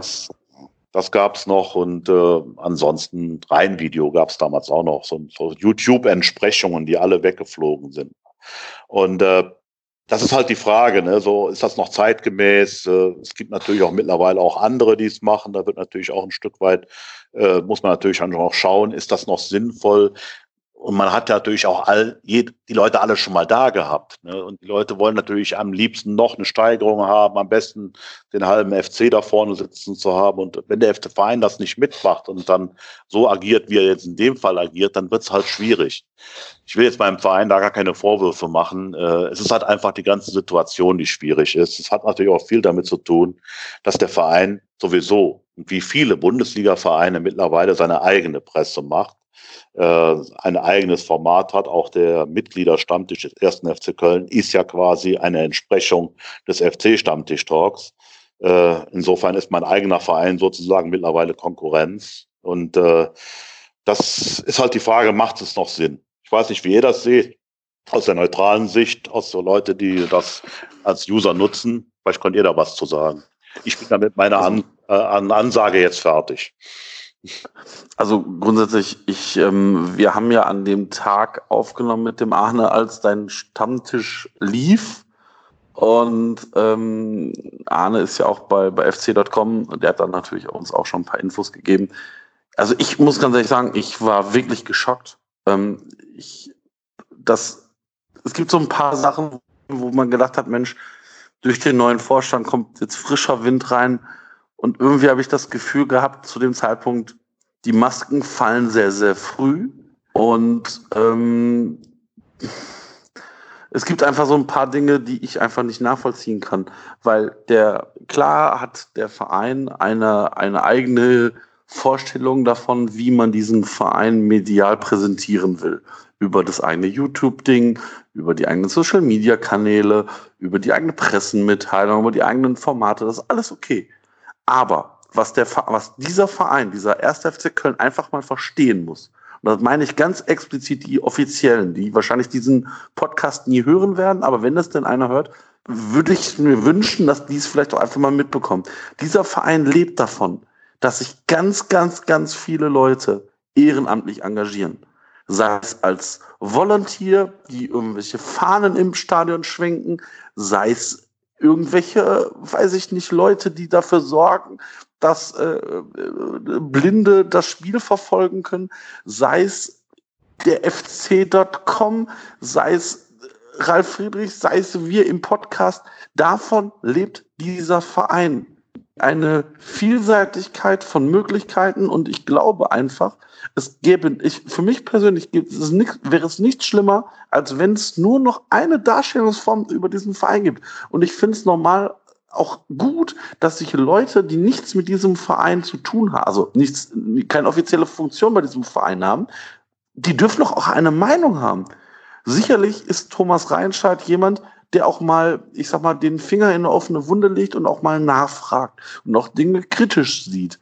Aber das muss dieser Verein aushalten. Wir haben mittlerweile mehr als 100.000 Mitglieder und ich bezweifle, dass, die, dass alle Mitglieder immer der gleichen Meinung sind. Und wenn es dieser Verein nicht aushält, dass man mal eine andere Meinung hat und man darüber auch streiten kann und auch unterschiedlicher Meinung sein kann, aber nichtsdestotrotz kann ich mir nicht vorstellen, dass Thomas Reinscheid aktiv diesem Verein, diesem Präsidium schaden will. Das, so gut kenne ich Thomas mittlerweile. Ähm, durch, durch unseren Podcast natürlich auch, war ich schon oft mit, auch, auch auf Gast und ich habe ihn auch schon äh, privat getroffen. Ich kann mir nicht vorstellen, dass irgendeiner, der hier etwas für diesen Verein, für die Fans macht, aktiv dem Verein schaden will. Und dann verstehe ich halt nicht, wieso man dann sagt, naja, also wenn hier Thomas Reinscheid mit unserem Tisch sitzt, das machen wir aber nicht. Der ist ja Journalist. Ja, sorry. Leute, dann bitte vergrabt euch in unseren Bunker. Dann müssen wir leider diesen Verein irgendwann mal, dann, dann brauchen wir keine neuen Mitglieder. Weil wenn, dann, das ist ja wie, das ist ja wie eine Art Zensur. Und das verstehe ich einfach nicht. Und ich, wie gesagt, die können ja in ihrem eigenen Medium machen, was sie wollen. Nur wenn ich ähm, halt irgendwo, äh, weiß ich nicht, ich habe das, ich kann das nur so vergleichen, wenn ich irgendwo zu Gast bin, irgendwo zum Geburtstag eingeladen bin, dann kann ich ja nicht dem Gastgeber vorschreiben, wen er doch noch bitte einzuladen hat. Und dann sagt der mir ja noch hier, der, der Malte kommt auch noch, dann sag ich, nee, der Malte, der darf aber nicht kommen. Also wenn der Malte kommt, dann komme ich nicht. Also wenn der Malte kommt, dann komme ich nicht. Und dann im Nachgang sagen, ja, der Malte darf kommen, der darf aber nur von außen die Türklinke nach unten halten. Ja, sorry, tut mir leid, das passt nicht. Das ist, weiß ich nicht, da bin ich vielleicht auch sehr äh, kritisch, aber das kann ich nicht nachvollziehen. Und da war ich persönlich auch wirklich geschockt von unserem aktuellen Vorstand, weil ähm, das kann ich alles nicht nachvollziehen. Ja, das ist, äh, äh ich kann das äh, sehr gut nachempfinden, wie wie du das jetzt siehst, weil so ähnlich habe ich ja auch empfunden. Das ist ja auch einer der Gründe, weswegen ich nachdenke ähm, weil es natürlich irgendwo ein Missverständnis war, dass man sich aber trotzdem innerhalb des Missverständnisses dennoch hätte geschickter anstellen können. Ich würde klar. Und äh, damit meine ich ganz klar auch äh, in dem Fall meine Ansprechpartner in dem Moment. Und äh, es hat mich dann aber auch schon ein bisschen verwundert, dass ein Vizepräsident des ersten FC Köln äh, in elf Jahren nicht mitbekommen hat, dass es dieses Format in dieser Form so gibt ich werfe ihm das nicht vor. Der Mann hat zu arbeiten, der hat nebenbei noch sein, nicht nur nebenbei, der hat da seine, seine Sachen da zu machen.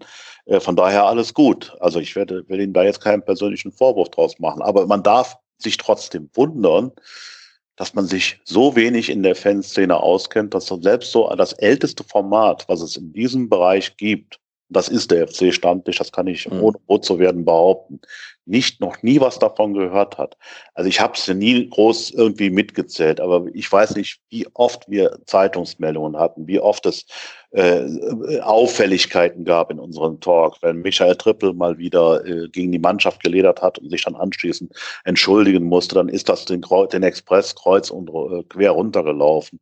Oder diverse andere Dinge, die wir halt thematisiert haben, die dann überregional im Kicker verwertet worden sind. Also all das sind Dinge, mit dem befasse ich mich doch und dann habe ich zumindest mal den Namen Stammtisch gehört. Ich bin jetzt nicht beleidigt, dass er den Stammtisch nicht kenne, darum geht's mir nicht. Ich wundere mich nur, dass man die Fanszene und äh, deren Aktivitäten so wenig kennt.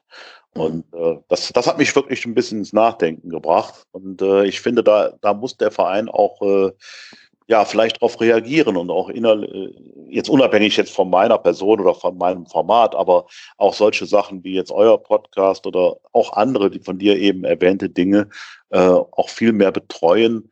Äh, vielleicht auch mal, ich meine, es gibt einen Mediendirektor, warum gibt es nicht, ich meine, mittlerweile sind Fanmedien völlig normal wie unter anderem fc.com. Das gibt es mittlerweile überall. Und dann kann man sich doch neben den Medien auch um diese Medien kümmern, weil auch das sind Meinungen, die gemacht werden. Und ich behaupte mal, hätte der erste FC Köln sich zum Beispiel um die Forenszene äh, deutlich mehr gekümmert, dann wären ihnen so manche Überraschungen bei den Wahlen erspart geblieben oder sie hätten im Vorfeld schon gewusst, in welche Richtung das geht.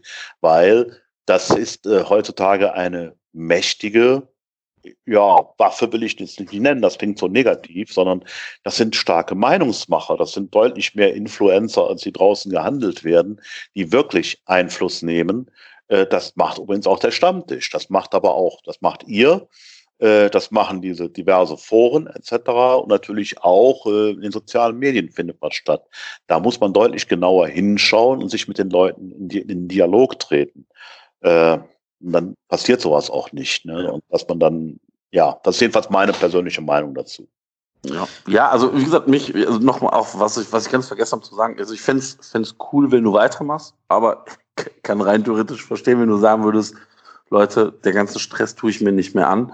Ähm, fände es aber sehr schade, weil ähm, klar, ich bin natürlich auch mit dem FC-Stammtisch irgendwo äh, fantechnisch groß geworden. Und ähm, ja, finde es eigentlich, wie gesagt, ich muss tatsächlich sagen, also ich muss ja nicht, ähm, wie gesagt, wir sind ja ein, ich sage das jetzt einfach mal, im, im, das, ich hoffe, der Dennis stimmt mir dazu, wir sind ja ein, ein Fan-Podcast. Also ich, natürlich wäre es cool, wenn wir vielleicht mal irgendwie Support vom FC bekommen würden, aber ich glaube, das ist bei uns nicht zwingend notwendig, weil wir uns ja im Prinzip nur mit anderen Fans über Dinge austauschen. Ähm, aber ich, glaube, was dieser Vorstand einfach begreifen muss, dass ein Großteil der Leute, die sie gewählt haben, auch davon beeinflusst werden, was so Leute wie F kommen oder sonstige Leute. Das sind nämlich die, also weil ich glaube nämlich, der Vorstand hat immer noch nicht begriffen, dass ein großer Prozentteil der Leute, die sie gewählt haben, aus dieser aktiven Fanszene kommen weil nämlich die Leute das waren, die vor zwei Jahren dafür gesorgt haben, dass der Mitgliederrat so aussieht, wie er jetzt aussieht. Und dass dieser Mitgliederrat dafür gesorgt hat, dass der neue, dass da ein neuer Vorstand sitzt. Und ich glaube einfach, dass, ähm, oder hab so ein bisschen die, die, die Angst, dass immer es so ist, da, da sitzt, die machen alle schöne Gemine zum bösen Spiel und dann wird wieder gesagt, naja, und die Choreo-Klausel, die wollen wir ja angehen, das geht ja alles so nicht und wir wollen wieder näher bei den Fans sein. Ich habe aktuell nicht das Gefühl, dass dieser Vorstand näher an den Fans ist. Ich habe immer so das Gefühl, das ist alles nur so, äh, das ist so Stückchen hinwerfen und dann, äh, wenn, wenn du dann nach dem Brot greifst, wird schnell die Leine eingeholt. Ähm, ich habe nicht das Gefühl, dass der neue Vorstand aktiv da irgendwelche Themen angeht, die für die, ich sag mal, Fans interessant sind. Und ich sag mal, dieser Vorstand ist ja auch ange angetreten mit dieser Kommunikation. Wir möchten wieder mehr kommunizieren. Ich weiß nicht, wann ich das letzte Mal bis auf irgendeinen Newsletter vom FC irgendwas aus diesem Vorstand gehört hat. Die sollen ja nicht jede Wasser, die sollen ja nicht zu jeder Wasserstandsmeldung immer sich irgendwas ausdenken und irgendwas erzählen. Aber ich habe nicht das Gefühl, dass dieser Vorstand begriffen hat, woran der alte Vorstand gescheitert ist. Und das macht mir Angst, bin ich ganz ehrlich. Vielleicht kann man noch mal versuchen, das auf so eine etwas größere Ebene zu heben. Ich finde diese ganze, dieses ganze Vorgehen rund um diesen, diese Sendung vom FC-Stammtisch zeigt auch eine ganze Menge, was so ganz allgemein in der Fußballmedienwelt gerade schiefläuft. Nicht nur beim FC, bei ganz, ganz vielen Vereinen. Viele Vereine versuchen sich selber, gerade wenn es in die Medien geht, als so eine Art kleine nordkoreanische Mini-Diktatur darzustellen, wo sie jedes bisschen Information selber Kontrolle drüber haben. Also wo sie genau in ihrer Medienabteilung Interviews gegenlesen, redigieren, zum Teil auch ganz stark äh, wahrscheinlich verfälschen gegenüber das, was der Spieler sagen wollte. Wo Spieler gar nicht mehr alleine Interviews geben dürfen, weil die gar nicht mehr als mündige Menschen wahrgenommen werden von einem Verein. Und wo dann natürlich so aus Sicht des FCs so kleine, bissige Hunde wie FC.com oder auch wir in unserem Podcast hier einfach stören, weil wir erstmal uns nicht irgendwie abhängig machen vom FC, weil wir da nicht mit denen irgendwie im Bunde stehen und sagen können, was wir wollen unterm Strich. Kann bei uns noch ignoriert werden, weil wir jetzt nicht die große Zuhörerschaft hätten, die irgendwie für die für den ersten FC Köln signifikant wäre. Aber sich in diesem Mindset dann in eine Situation zu begeben, die A live ist, die also nicht irgendwie noch rückwirkend redigiert oder, oder bearbeitet oder äh, nicht genehmigt werden kann. Und wo B einer von diesen doch sehr kritischen Menschen mit am Tisch sitzt, der vielleicht mal eine Frage stellt, die nicht im in der Medienschulung vorgekommen ist, auf die man nicht mit Standardphrase A antworten kann und wo man nicht im Vorfeld schon Kontrolle drüber hat. Das ist für Leute, die so denken und die so ein Mindset haben, natürlich das absolute Worst-Case-Szenario. Ähm, ne? Deswegen glaube ich, dass da vor allen Dingen, ja, nicht Angst, aber eine gewisse Vorsicht das Präsidium äh, regiert hat, dabei eben den, den Wunsch zu äußern oder die, die Forderung zu äußern, dass der Thomas Reinscheid da nicht eingeladen werden soll. Finde ich aber trotz allem eine verwerfliche Haltung. Finde ich eine schlechte und dem Diskurs nicht sehr förderliche Haltung da sind auch für mich die großen Medien gerade sehr stark dabei zu versagen, die immer mehr so in Richtung Gefälligkeitsjournalismus gehen, gerade im Sportjournalismusbereich, die mit Spielern per Du sind, mit, mit Präsidenten ein Trinken gehen und darüber ihre journalistisch-kritische Distanz verlieren. Das sieht man ja auch zum Beispiel, wer beim Kicker die FC-Artikel schreibt und was der, was der sonst so publiziert und so. Ne? Wenn dann so zwei Seiten darüber kommen, was für ein toller Mensch der Toni Tun Schumacher ist, ja, ne, dann weiß man schon, wessen Geistes Kind da schreibt. Und das sind alles so, so Zeichen, ähm, die ich sehr bedenkenswert finde in der aktuellen Medienszene, in der aktuellen Medienlandschaft und wo es ganz wenig Vereine gibt, die da löbliche Ausnahmen sind. Beispielsweise als eine Ausnahme möchte ich St. Pauli nennen. Das sind die einzigen, die ihre Podcaster ernst nehmen, den Millanton. Und die sogar in die, also die, die lassen die im Stadion selber den Podcast aufnehmen in den Heiligen Hallen. Die haben äh, Ewald Lien zu Gast, die haben Andreas Rettich zu Gast, die haben Spieler von St. Pauli zu Gast und die sagen, jo, wir stellen uns dem Diskurs und wir sind offen dafür. Und jetzt mache ich den Bogen zurück zu deiner Frage, Ralf, wie wir den den FC-Stammtisch sehen. In, in all dem, was ich jetzt gerade gesagt habe, finde ich den FC-Stammtisch ein unheimlich wichtiges Medium, weil er, glaube ich, eine Rolle erfüllt, die sonst kein anderes Medium einnehmen kann. Weil du nämlich A, immer noch unabhängig bist, also eine kritische Distanz wahren kannst zum Verein, aber B, eben auch durch die lange Arbeit, die da drin steckt und die Verwurzelung, die Verwachsung mit dem Verein, auch mal aktive Spieler kriegst, wie zum Beispiel Kessler, der mit in der Runde drin saß, Natürlich werden die jetzt auch nicht komplett frei da ähm, reden können. Die werden schon vorher irgendwie geschult werden von ihrem Medienteam, was sie da sagen dürfen und was nicht. Gehe ich mal von aus, weiß ich nicht. Aber das ist halt wichtig. Das ist halt so, so, so ein, äh, eine Weiche zwischen Fans und Verein, die es sonst so nicht gibt, in keiner Form. Also weder im Live-Format noch halt im unabhängigen Format. Deswegen würde ich mich auch, wie Markus ja gerade auch schon gesagt hat, sehr, sehr freuen, wenn der Stammtisch auch in der jetzigen Form mit Spielern und mit Journalisten weiterginge. Aber ich denke, da muss der FC sich vor aller, vor allererst hinterfragen und vor allen Dingen auch Wolf und Sauren. Ne? Also das alte Sprichwort gilt, wer die Hitze nicht vertragen kann, sollte vielleicht nicht Koch werden. Und ja, die werden sich über kurz oder lang auch mal dem Diskurs stellen müssen. Sonst glaube ich, in der Tat werden sie da zumindest diejenigen verlieren als Anhänger, die den FC kritisch begleiten? Tja, also ich werde auf jeden Fall äh, das alles ja einfließen lassen und äh, bin ja noch dabei, sozusagen äh, das Ganze noch zu überdenken. Will halt auch jetzt diese drei Stammtische, die es dann noch sind, äh, ich mein, früher haben wir das ja wirklich mal jede Woche gemacht, undenkbar heute. Ähm, aber damals äh, waren andere Zeiten. Aber jetzt äh, drei sind es halt noch und dann schauen wir mal, dann kommt ja dann sozusagen schon die Sommerpause. Äh, und dann bis dahin muss ich das halt überdenken. Mir wird das äh, immer wieder gesagt, die Wichtigkeit des Formats ist toll, ist wichtig, also ist wichtig, ist groß. Das freut mich ungemein. Es setzt mich natürlich auch unter einen gewissen Erwartungsdruck, dass man natürlich äh, dann auch die richtigen Leute da hat, dass man interessante Leute da hat, Leute, die Zuschauer ziehen, Leute, die aber auch eine Meinung haben. Und glaubt mir, das ist nicht einfacher geworden, die zu kriegen. Also man hat ja letztendlich auch kein großes Budget zur Verfügung. Also du kannst da zum Beispiel nicht mit finanziellen Aspekten locken, äh, mhm. sondern äh, letzten Endes mit äh, Ruhm und Ehre, sage ich mal, und vielleicht ein Kölsch umsonst, ne, wenn das Stüsser da mitspielt und vielleicht, wenn es ganz gut läuft, auch noch ein Schnitzel. Äh, wenn es das noch gäbe, wäre das schon wichtig. Also ich habe schon gesagt, wenn ich eines Tages da mal aufhören sollte, dann sollte es ein anderer vielleicht übernehmen äh, oder zumindest Leute, die es halt dann irgendwann äh, auch bereit sind, das fortzusetzen, weil ich es eigentlich auch wichtig finde. Unabhängig jetzt von meiner Person oder vom Format, ähm, finde ich es wichtig, genau wie ihr das gerade habt, gesagt habt, äh, dass es halt dann auch eine kritische Fragehaltung zum ersten FC Köln noch gibt, die aber trotzdem ja total vereinsliebend ist. Also wenn machst du das ja mit Herz, und zwar mit dem Herzblut deines Vereines. Der FC ist mein Verein seit Ende der 60er Jahre. Seitdem ich halbwegs klar denken kann, war der erste FC Köln und ist der erste FC Köln mein Verein.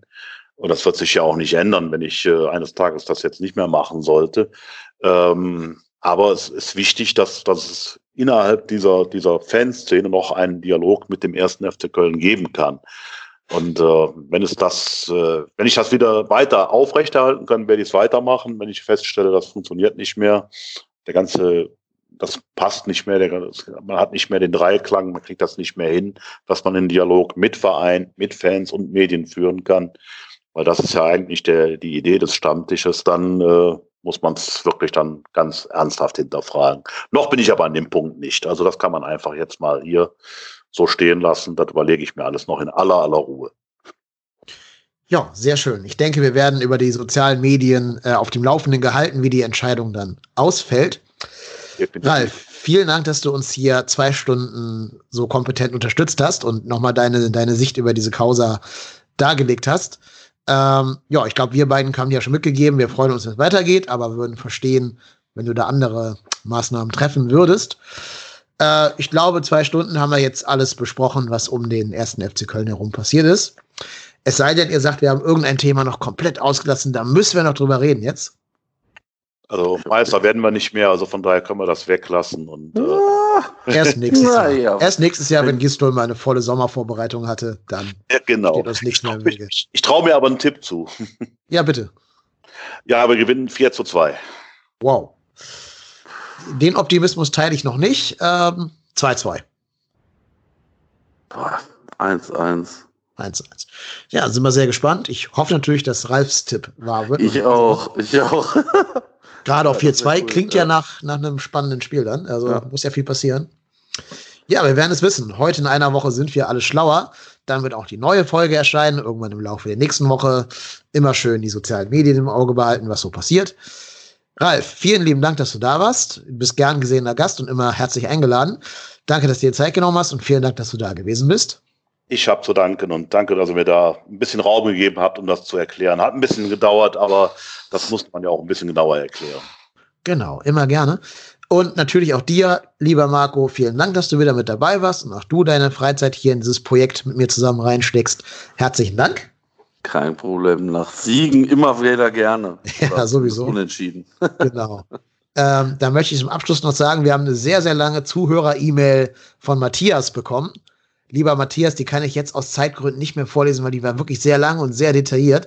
Die habe ich aber nicht vergessen. Die werde ich demnächst im Blog irgendwann veröffentlichen. Der hat sich nämlich hingesetzt, der Matthias, und hat auch ein Excel-Dokument ähm, erstellt, aus dem hervorgeht, wie so die Kaderzusammensetzung, die Laufzeiten der Spielverträge und so weiter und so fort sich zusammensetzt beim ersten FC Köln. Sehr interessant und sehr viel Mühe reingeflossen. Ähm, hat er anlässlich unserer Diskussion in Folge 80 vom Podcast gemacht. Und es wäre sehr schade, wenn das jetzt umsonst gewesen wäre. Deswegen werde ich es auf jeden Fall äh, veröffentlichen. Lieber Matthias, halt einfach mal den Blog im Auge. Und wir können gerne auch nächste Folge noch mal ein bisschen auf deine E-Mail eingehen. Aber jetzt würde das, glaube ich, hier den zeitlichen Rahmen ein bisschen sprengen.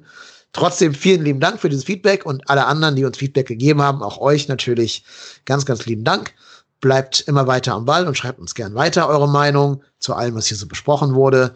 Auch wenn es Kritik ist, nehmen wir auch gerne an. Wir sind ja nicht der Vorstand des ersten FC Kölns, sondern versuchen uns damit auseinanderzusetzen. Ja, und da bleibt uns eigentlich zum Abschluss nur noch zu sagen, Marco, du bist der Ruhrpott Hennes, ich bin Kai Lennep und wir sind trotzdem hier.